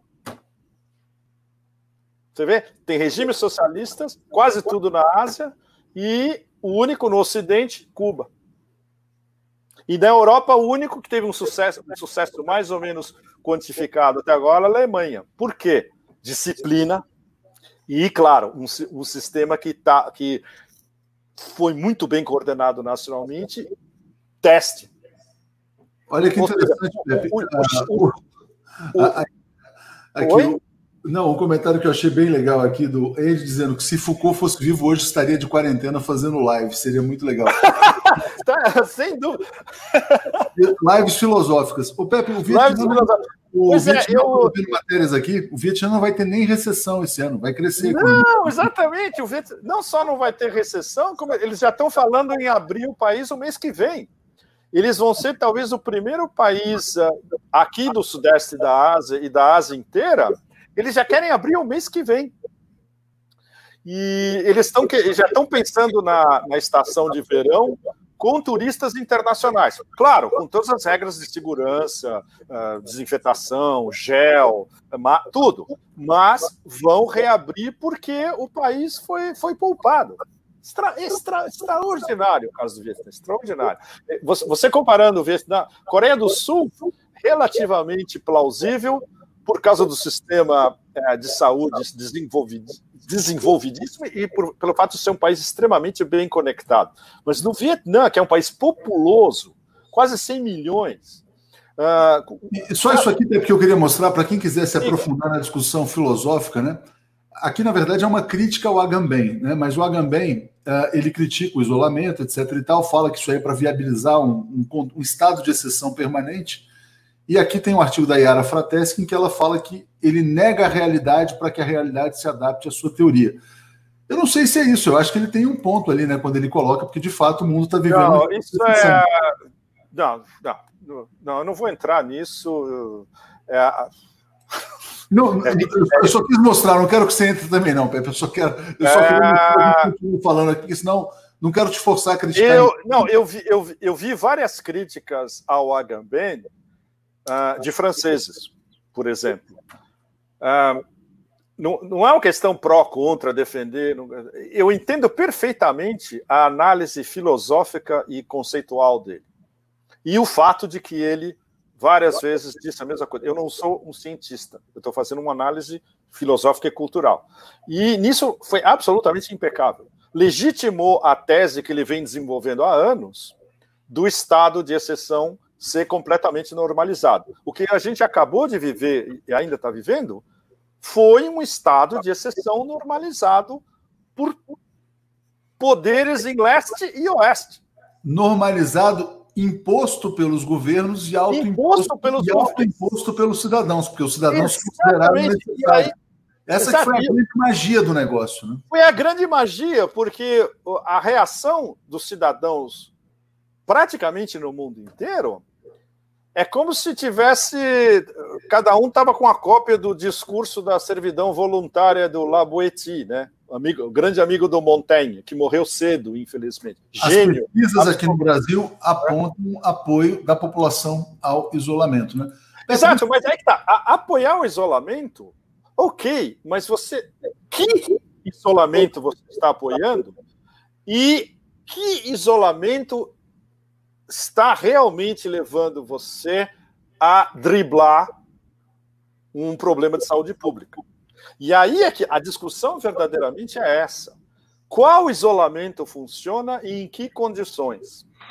Que foi, o, o, o por exemplo, o, a, o, o drible conceitual dos suecos se o, o, modelo deles é melhor do que o, o, do, o dos outros europeus, né, é uma, também uma grande discussão. Mas o interessante da, do modelo sueco, como foi proposto pelo melhor epidemiologista do país, é: não, vamos introduzir uma espécie de isolamento controlado, não radical, vamos confiar no senso de responsabilidade dos cidadãos Vamos fazer com que os cidadãos se vigiem entre si para impedir uma proliferação. Mas isso você só pode fazer numa sociedade que tem um espírito coletivo, como tem no, no, na Escandinávia, tem um senso de responsabilidade uh, e um universo relativamente. É um país pequeno e rico. Funcionou. Funcionou para eles. Não é que o modelo sueco possa ser exportada para outros países da Não, funcionou naquelas condições. Então, ca cada isolamento teria que ser analisado pelos seus próprios méritos e pelos seus próprios pontos positivos. Por que, que nos Estados Unidos no Brasil foi um desastre absoluto? Porque foi um isolamento que despencou de uma hora para outra, sem gradações e numa situação onde o sistema de saúde já estava num estado absolutamente comatoso. Né? Entendi.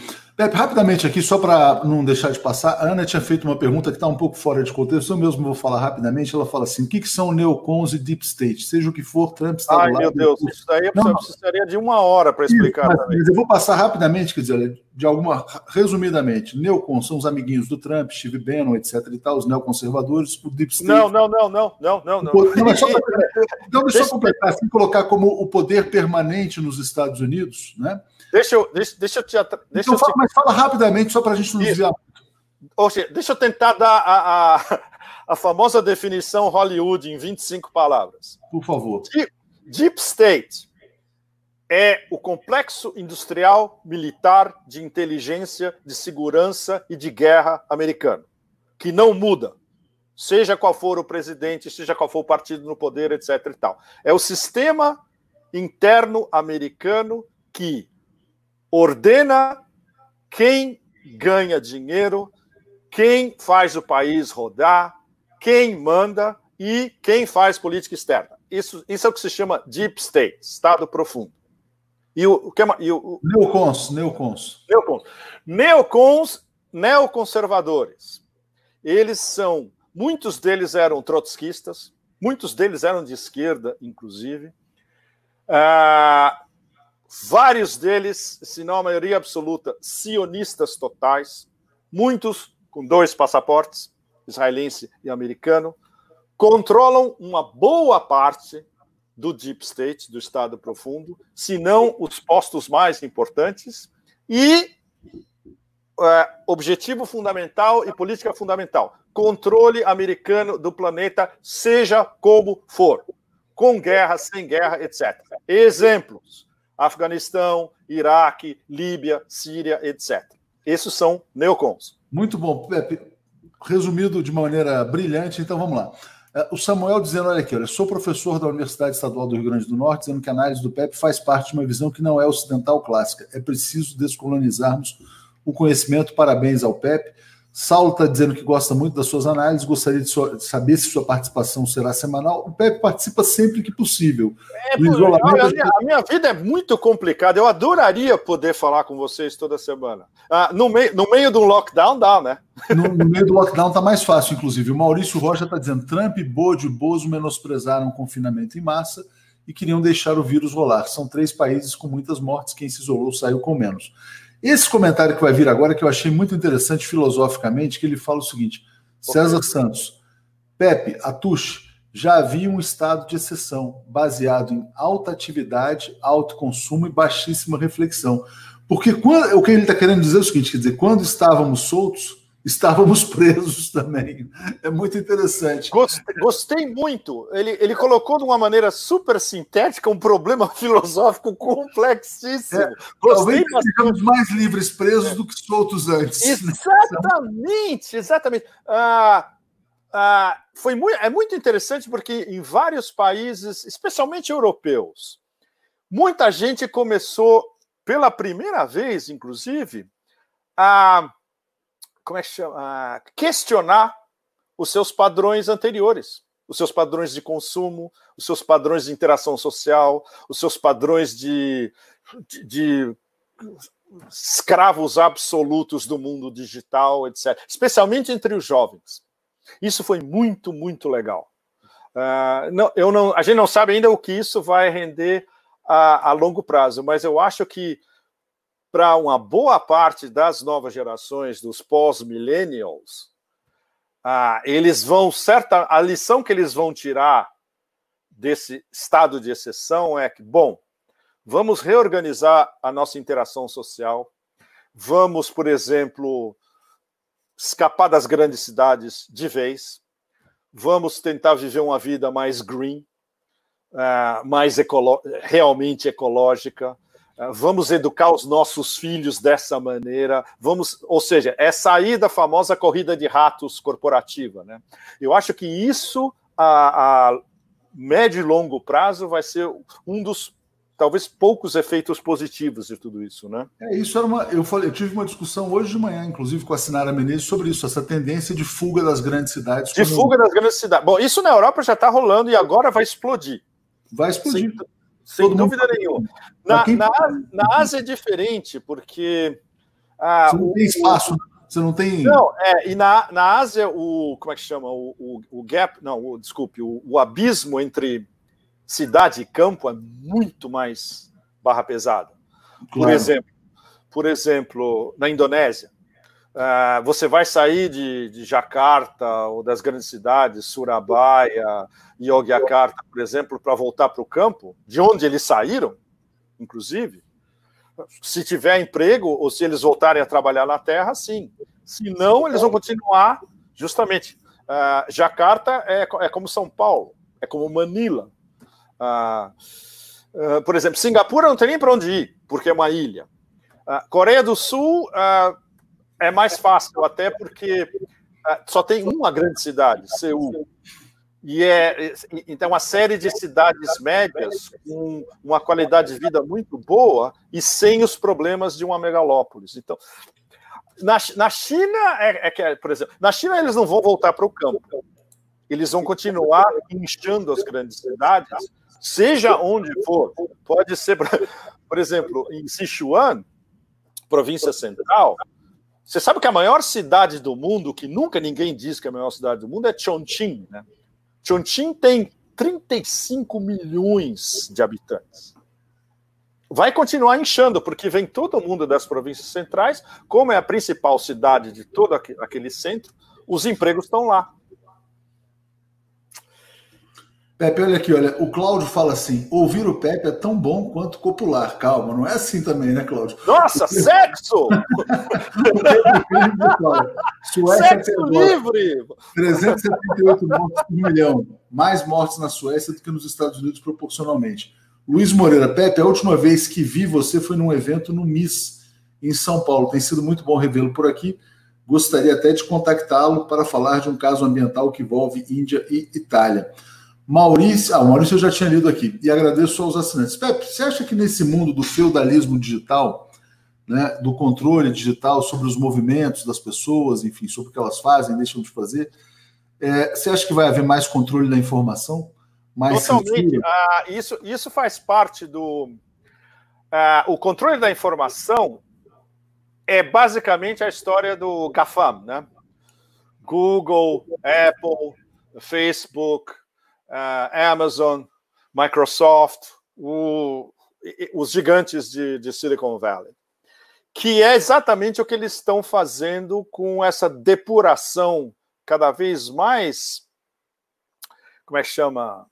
é, focalizada uh, de sites que não lhes interessam, de contas no Facebook, de canais no YouTube, de mecanismos de, de search no, no, no como é que chama no, no Google que completamente é, jogam para escanteio sites que eles, são, eles consideram e eles têm um conselho que elabora essas, uh, essas variáveis, né? as variáveis que depois caem nos algoritmos. Uh, um exemplo que eu conheço muito bem é da Sputnik. Uh, quando eu encontrei um dos diretores da Sputnik em Moscou no fim do ano, a gente sempre conversa, ela me falou: a nossa guerra com o Google está cada vez pior, porque o Google simplesmente eliminou a Sputnik do, de qualquer busca, praticamente. E a, a Sputnik tinha uma. uma ah, como é que chama? Uma isso, isso é importante. global gigantesca que começou a cair porque eles começaram a ser expulsos dos mecanismos de, de pesquisa. É, isso, isso é muito interessante e eu, eu queria até abordar para fazer um comentário do próprio 247 aqui. Ah, a gente, sim, a, a, gente, a, a gente teve em abril é. o maior mês, de, o nosso melhor mês em todos os tempos, abril de audiência. É. Maio houve uma mudança de algoritmo que nos que está nos prejudicando de uma forma muito preocupante. E eu começo a desconfiar que talvez possa ser uma coisa permanente. O que, que eu acho que está acontecendo? Você tem num site de notícias, num veículo de comunicação hoje, três caminhos. Né? Então, por exemplo, um é a busca direta. O que é a busca direta? É a pessoa que botou aqui nos favoritos e todas as pessoas, e todos os dias vão lá, entram 10, 15 vezes. A busca não pode impedir você de chegar aqui porque você quer chegar diretamente. O outro caminho é a busca. O algoritmo ele, ele incide sobre a busca. Então, se o algoritmo decidir que você não é mais relevante, você desaparece da busca. Você desaparece, sim, sim. Porque você é um cara uh, inimigo do sistema. Né? E isso pode nos atingir, como já atingiu a mídia independente nos Estados Unidos também. Uhum. O outro caminho é o caminho da, dos compartilhamentos nas redes sociais, que também é controlável pelos algoritmos, porque se numa rede social, ah, não, veja bem, isso aqui não deve ser compartilhado por isso, por aquilo, quer dizer, eles reduzem o alcance. Então, existe um perigo de controle da informação. Por isso que eu falo, né, eu tenho feito cada vez mais apelos para que as pessoas compartilhem, né, para que as pessoas sigam, se inscrevam, favoritem né, a informação, busquem diariamente, porque eu acho que o jogo vai ficar mais complexo. E não tem nada a ver com coronavírus, com nada, não. Eu acho que tem a ver com controle político. Eu acho que. é minha, controle político, você tem toda a, a razão. Minha, a, minha, a minha percepção é a seguinte, Pepe. A extrema-direita, a máquina de fake news, foi muito útil para o, esse capitalismo em fase terminal permitir a ascensão dos Trumps, Bolsonaro, os Boris Johnsons tal. Sim. Aí saiu um pouco do controle. Agora eles querem excluir essa extrema direita né, e voltar ao velho controle da informação, que seria, vamos dizer assim, a, a direita civilizada, supostamente civilizada, neoliberal também, mas com bons modos. E eu acho que eles vão tentar fazer um movimento também, já começam a fazer um movimento em relação à mídia independente. Mas ne, então, por nesse, isso eu te pergunto sobre o controle da informação. Nesse tsunami, Leonardo, ah, críticas profundas, baseadas, factuais, não fake news, de todas essas ramificações do império, também é alerta vermelho. Outro exemplo que eu conheço muito bem, um dos sites que republica as minhas colunas, o UNS Review, que é um, um milionário americano, uh, californiano, basicamente, que montou, o Ron Unz, eles estavam tendo tanta audiência, mais do que quase todos os sites de mídia tradicional americano, porque justamente eles publicavam críticas sobre o zionismo internacional, como funciona, uh, críticas sobre a versão oficial do 11 de setembro, uh, críticas de toda a política de guerra, do, do, do estado de guerra americano pelo mundo inteiro, uh, especialmente nesses últimos três meses, artigos bombásticos sobre a possibilidade do Covid-19 ter sido um vírus de laboratório, que a, a versão principal teria sido provavelmente do escapado do Fort Detrick. O que, que aconteceu? O Facebook cortou a conta da, da UNS Review e eliminaram todos os arquivos da UNS Review. Ou seja, é, hoje você tem um, sofrer um tipo de censura desse é, na verdade, o, o distintivo de honra. Que o que você está fazendo chega lá em cima e os caras não te deixam passar. É a mesma coisa que cortarem conta do Facebook ou cortarem um canal de YouTube, como já cortaram de vários críticos europeus, especialmente, ou dos iranianos, eles cortaram quase todas as plataformas iranianas do YouTube e do Facebook. Eles censuraram até professores. O meu amigo professor Marandi, da Universidade de Teherã, eles caçaram as contas dele, Leonardo.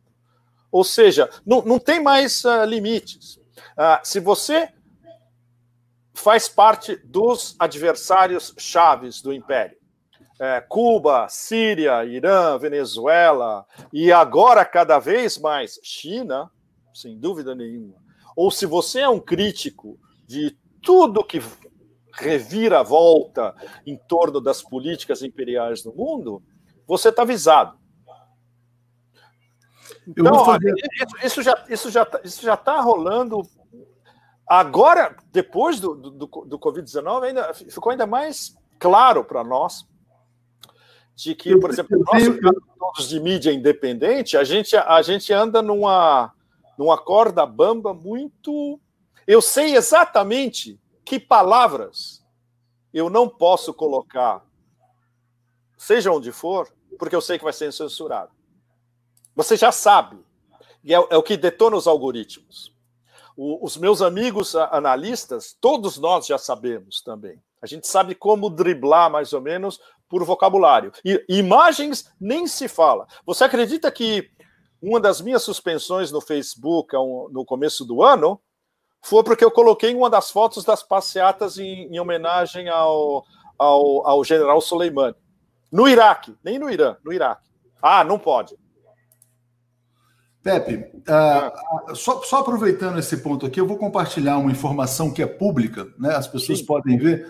É muito interessante isso aqui. Uh, isso aqui é um, é um site chamado Similar Web, que permite comparar audiências de vários veículos de comunicação. Né? Hum. Então, a linha azul é o Brasil 247, a linha laranja é o Jornal Estado de São Paulo, o Estadão.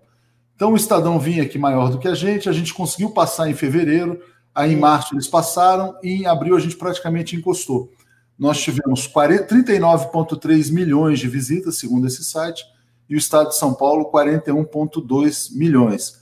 Aí você pega páginas visitadas por visita, o Estado tem um pouco mais, tem mais conteúdo, enfim, tem mais editorias. Mas, assim, o simples fato da gente se aproximar do Estado de São Paulo é, é um fato muito importante, né? O Estado nossa, de São Paulo tem 150 nossa. anos. Nós pois somos é. um site de informação é, independente mesmo, né? Não, e vocês não têm os recursos que eles têm, né? Então, mas isso aqui que é interessante. Você olha aqui, ó. Busca direta. 45% das nossas visitas são buscas diretas. 41% do Estadão. Então a gente tem mais, eu diria, fanáticos do que o fanáticos. Estado de São Paulo. Não, não leitores é, fiéis. Fiéis, fiéis. Que é, é, o, é o que todo website conta hoje. Ter Exatamente. Aí você vai na busca. Na busca 41 e o Estado 43. Mas aqui na busca a gente é absolutamente vulnerável, porque, por exemplo, se a gente levar um peteleco, a gente desaparece. É. O social a gente está 11, o Estado 12. Mas você vê, essa divisão para a gente é muito, é muito importante. Depois eu até vou fazer uma live com, com o público mesmo, falando desses dados de audiência, como é que eles podem monitorar, porque eu acho que as pessoas têm muito interesse no nosso fortalecimento também. Eu estava mostrando, a gente passou o antagonista no mês passado, que era um site muito vinculado à direita, extrema-direita, enfim. Mas eu sinto que existe um movimento, um movimento para restabelecer uma velha ordem, sabe? A velha ordem ah, que mas, mas, a, a social-democracia tradicional, a direita mais limpinha, vamos dizer assim, claro tinha o controle da verdade. Então, isso está ficando uma situação preocupante. Claro, ah, e todos os jornais são a velha ordem. Exatamente. Ah, os jornais europeus estão desesperados, porque eu acompanho muito a imprensa francesa e italiana. Eu tenho amigos em vários, etc. O, a concentração da, na, na, Itália chegou a um ponto tão absurdo. É, os dois maiores jornais, fora o Corriere della Sera de Milão, os dois maiores jornais da Itália, La Stampa em Turim e o La Repubblica em Roma. Eles agora são da família Agnelli. Eles tiraram o diretor de redação do, do La Stampa e botaram para ele afundar o La Repubblica hoje. Você está lendo o La Repubblica, parece um, um, press release da OTAN. É uma coisa horrorosa.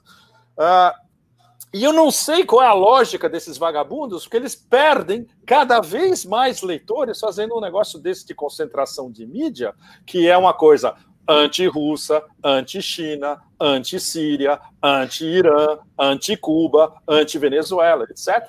É, então, e eu fico pensando, será que o fato da gente defender, por exemplo, Venezuela soberana, China, ah, é... É um, daqui para frente vai ser. Então, será que a gente entra no comitê de controle? Essa é, é uma Claro que entra no comitê de controle, Leonardo. Sem dúvida, sem dúvida, sem dúvida. Bem-vindo ao clube, do qual eu faço parte há bastante tempo. Não, mas precisamos então do público fiel aqui. O Pepe, deixa eu trazer comentário. O, o, o forte de vocês são esses 500 mil, mais de 500 mil que vocês têm, né? É, na verdade, a gente, chega, a gente chegou a ter, vai, no, no, no, auge, em abril, 3 milhões de visitas dia.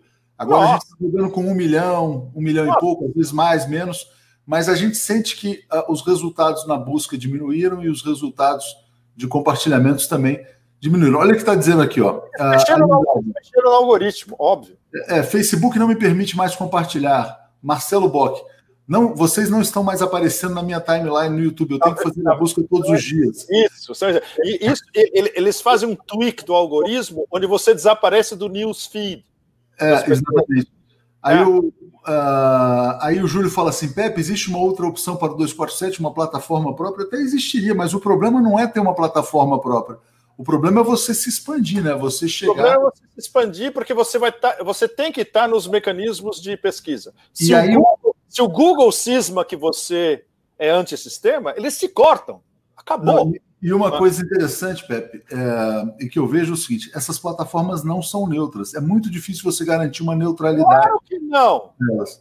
Aí você exemplo, pega aqui, ó, aí você pega aqui, vou te dar uma notícia agora que entrou na Reuters. A Reuters okay. é uma publicação totalmente do sistema, né? É, é, a Reuters é OTAN, vamos dizer assim. A, a Reuters é pior que a OTAN, né? É pior a, que a OTAN. É mais OTAN do que a OTAN. E a gente usa a Reuters porque é uma fonte de informação, eles pegam é. aqui, ó, exclusivo. Um quarto dos norte-americanos tem receio de vacina contra coronavírus. Isso mostra, uh, Pepe, que o controle da informação é cada vez mais difícil. Eu não estou querendo ser pró-vacina nem anti-vacina. Só estou querendo dizer que tem 25% das pessoas que têm medo. Tem medo porque não e... estão recebendo as informações que eles gostariam que recebessem. Exatamente. Né? Por exemplo, esses 25% é, é quem, não, quem não acompanha as networks e quem não lê os grandes jornais. Ou seja, quem eles estão lendo? A mídia alternativa, onde eles têm fatos. E nesses fatos você vai ver, por exemplo, o, um post do Robert Kennedy Jr., o, um artigo de fundo explicando por que, que a vacina da Moderna é uma escrotidão. Então, mas Isso, tem fatos, mas também tem fatos, Pepe, mas também tem conspirações. Tem, tem, tem, tem. Claro aí, que tem. Aí o, o, problema é que a mídia tradicional, a mídia convencional, ela vai igualar, ela vai igualar o fato à conspiração. Não, não. Esse o problema é, o é que a mídia tradicional trata fatos como teorias conspiratórias. Qualquer coisa que sai da narrativa da CIA, do Departamento de Estado, do Pentágono, não da Casa Branca, porque eles são anti-Trump. Sai no New York Times ou sai no Washington Post, são teorias conspiratórias. Eles só admitem a verdade que vem do Deep State, no caso deles. E no caso do New York Times, a verdade que foi sancionada pelos seus uh, patronos sionistas. É, é, é, esses são os fatos. A gente lida com, com esse negócio todo dia. O, vários dos meus amigos analistas são ex-Deep State. O Ray McGovern, ele era da CIA. O Phil Giraldi, ele era da CIA. O William Binney foi o cara que fez a arquitetura da NSA. São nossos amigos todos. A gente sabe por dentro como é e eles sabem Melhor ainda, porque eles trabalharam no sistema e agora eles estão fora. E eles são censurados. É, e o fato. O, o caso do Assange, que é o pior de todos, Leonardo, desculpe, eu tenho que lembrar sempre do Assange. Muito bem lembrado. Muito o bem caso lembrado. do Assange é o caso onde todos nós que temos uma, uma visão crítica do império baseada em fatos, e a gente escreve baseado só em fatos e quando é hipóteses de trabalho, a gente escreve hipóteses. Não vendemos é, fake news. Não é, o nosso business é se atrelar aos fatos. O caso do Assange, que é o mais extraordinário, onde ele só vendeu fatos desde o começo e nunca foi desmentido, está sendo torturado psicologicamente até a morte. Opa! Quem fez? Aqui, ó, Milena Saraiva. Eu, muito eu já tinha legal. Muito legal, né? Eu tenho aqui, muito acho legal. Muito, muito importante, e eu acho impressionante ah. como ele foi esquecido, né, pelo sistema, pela mídia que se alimentou dele para falar de Panamá, de Panama Papers, disso, não sei o quê. Exatamente, incluindo especialmente o, o Guardian, que era um jornal mais ou menos confiável, progressista, entre aspas, depois do Assange, nossa. Virou TAN, né? Oh, realmente virou o esgoto mais absoluto. Então, Pepe, mas eu acho que a gente aqui, o nosso desafio é a gente conseguir se adaptar a esse mundo de maior controle, de controle digital e tentar aproveitar as brechas que nos deixarem aqui. Mas justamente é aí que entra o Deleuze. Por que, que eu tenho falado tanto no Deleuze ultimamente? Estratégias rizomáticas. A gente tem que ser como aqueles ratos do subterrâneo, é, buscando achar Ho Chi Minh Trails da informação, né? cavar os nossos túneis digitais de informação para poder encontrar os nossos leitores. E muitas, vezes, e, e muitas vezes o, os nossos leitores e os nossos uh, espectadores, uh, eles não sabem que a gente está falando para eles, porque tem tantos filtros e eles se perdem. E aí, de um dia para o outro, as pessoas estão sempre descobrindo alguém, ou um site, ou um coletivo, por exemplo, que tem coisas absolutamente extraordinárias, mas é muito limitado. Né? É. Pois é. O Cláudio fala assim: cada país precisa ter suas empresas de internet. O Júlio pede para usar o Yandex. Uh, Yandex o... é bom. Por exemplo, eu estou na VK. O problema é que ninguém, ninguém lê a VK. VK. É, então. Então, Ninguém é, vê. Esse é o problema, quando é, porque no fundo, no fundo, tudo isso depende de escala, né? Então depende você... de escala, exatamente. E a, e a plataforma do VK é muito lenta e não é interativa. O Facebook, é, como é muito mais interativo, eu botei um monte de posts. saiam daqui e vão para o VK. Uh, imagina, foram foi mil, mil quinhentos, nada, muito pouco. É porque todos dependem da escala. Exatamente, eles dependem da escala. Eu não vou porque ninguém foi, né? Vai primeiro. Eu não vou porque ninguém foi, exatamente. É, é isso. Mas, Pepe, olha, muito legal falar com você aqui. Deixa eu só pegar aqui, olha, Vicente falou, ante todos é sempre ante eu. Uh, o Beraldo fala, a, a Tuxa aumentaria a fidelidade com lives regionais. Vicente fala que a máscara é a cara do mundo todo. É, e eu acho, Pepe, que é isso. Você quer fazer uma amarração final? A é, não, não eu, quero, eu quero falar de pelo menos um, um dos livros que eu queria falar, que é super importante, porque tem a ver com o Brasil. O Método Jacarta.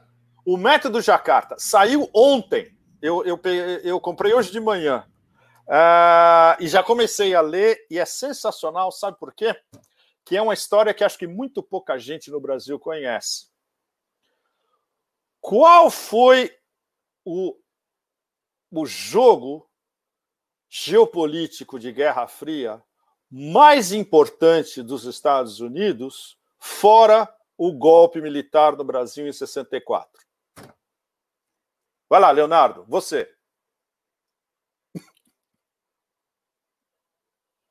Alô? Não, não, eu, eu mutei aqui para não dar barulho, foi ali pendurar o quadro, eu estava te ouvindo. Ah, o lance geopolítico mais importante de 64, não sei, Indonésia, o que, que aconteceu na Indonésia? Acertou!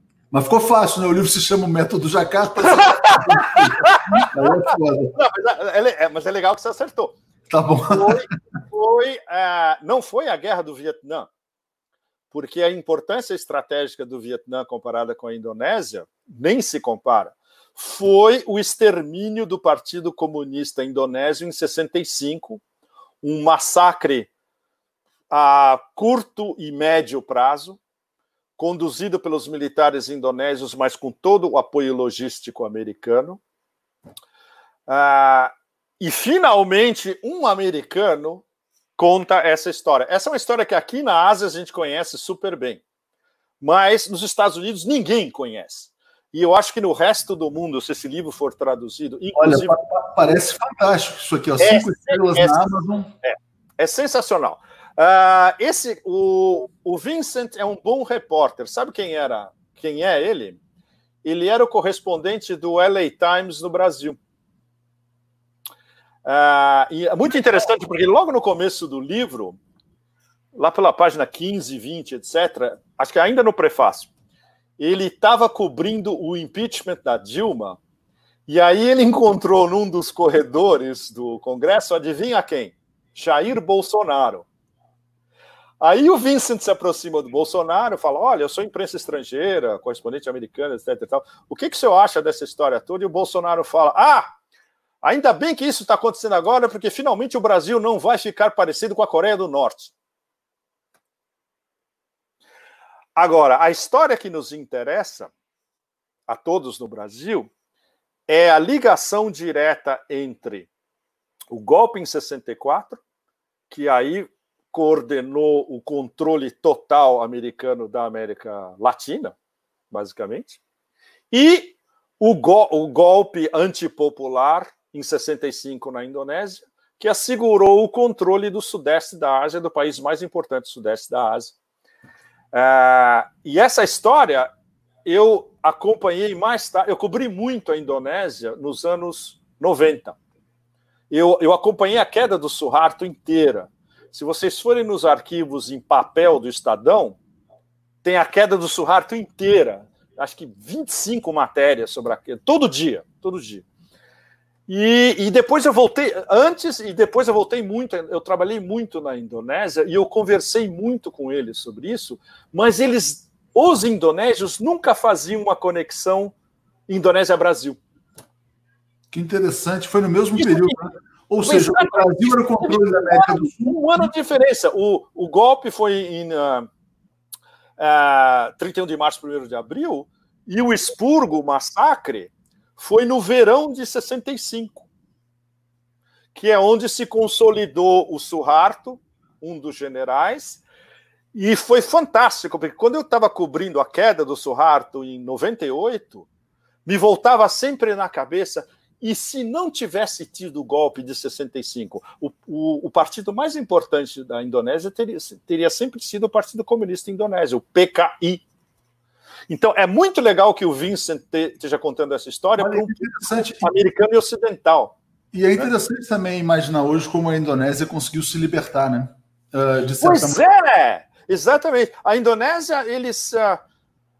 E é muito interessante porque hoje os Estados Unidos não é quem tem um controle fácil sobre a Indonésia, ao contrário, eles têm uma ligação com a China complicada, mas a China respeita tanto a Indonésia que eles não têm, eh, por exemplo, nenhuma veleidade de querer controlar as águas territoriais próximas do território indonésio. Eles sabem que eles iam comprar uma briga pesadíssima.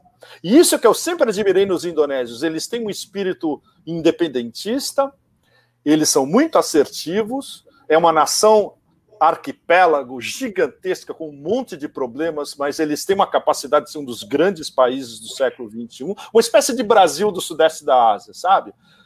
E, e eles, ao contrário do Brasil, eles se livraram da mentalidade do colonizador. Isso é que é bárbaro, sabe? Então, esse livro é muito legal ser traduzido o mais cedo possível para vocês fazerem essa ligação. Grande, grande Mahatira, hein, Pepe? Deixa eu pegar Oi? aqui. Ah, não, não, não. sua voz sumiu. Não, ah, eu falei grande Mahatir. Eu falei aqui, ó. Não, mas o Mahatir é Malaysia.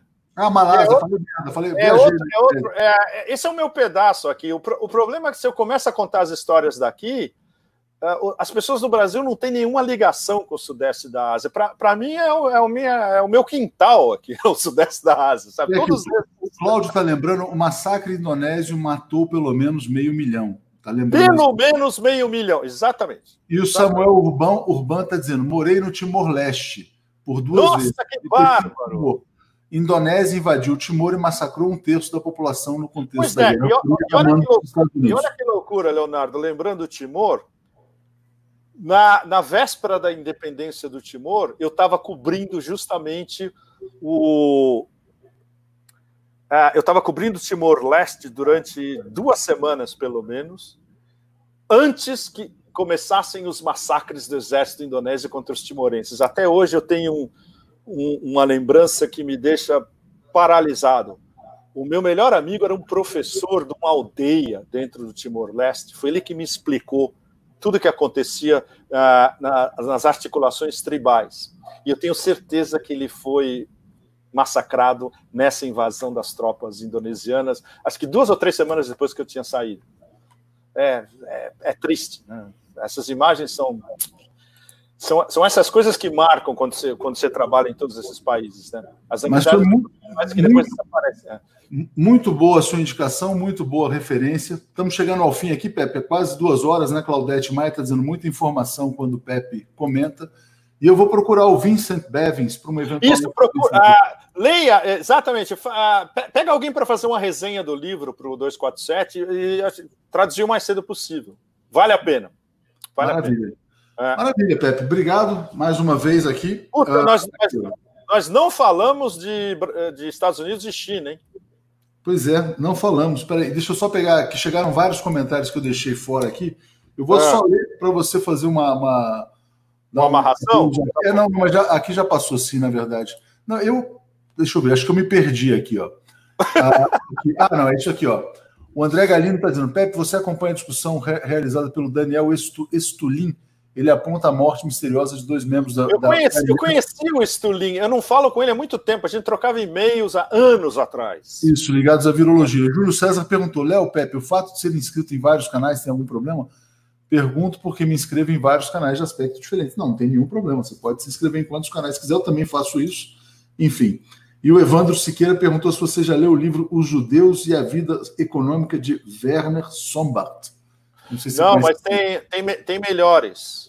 Tem, tem melhores. Tem, eu, vou, eu vou recomendar a semana que vem o melhor livro dos últimos 20, 30 anos que eu me lembre, que faz a ligação direta desde o início do judaísmo até o sionismo e tudo passando pelo meio. Maravilha. É de um francês, Laurence Guyeno. Eu vou recomendar para vocês, vou mostrar, e é, é, outro que merecia ser traduzido amanhã aí. Bom, pode Muito ser. Bom, uh, peraí, só para fechar, uh, não vai dar tempo. Amanhã, quer dizer, hoje já começou o, as duas sessões do, do Partido Comunista Chinês que é a coisa mais importante anual da China, onde eles vão anunciar o que, que eles vão fazer com a economia esse ano. Ou seja, é, é vai ser o nosso programa semana que vem, né? Semana que vem. E, não, e a China nos pediu, não posso nem falar, a China nos pediu, porque a gente a já China nos pediu. É. Não, não, não. A China nos convidou a participar de uma live com eles amanhã às 10 horas sobre esse anúncio, que vai ser ah, que maravilha, ótimo. Então vamos vai ter informações quentes da China amanhã às 10. Vai ter gente da embaixada falando com vocês, é isso? Vai ter, vai ter jornalista da Xinhua trazendo a fala oh, do Xinhua. Ótimo, ótimo, porque eles têm toda a lista oficial tá, do que está rolando. Ótimo. Bom, a gente fala isso semana que vem. Obrigado, Pepe. Grande abraço a você, abraço a todos. Valeu, gente. Obrigado. Obrigado a vocês. Tchau. Valeu. Muito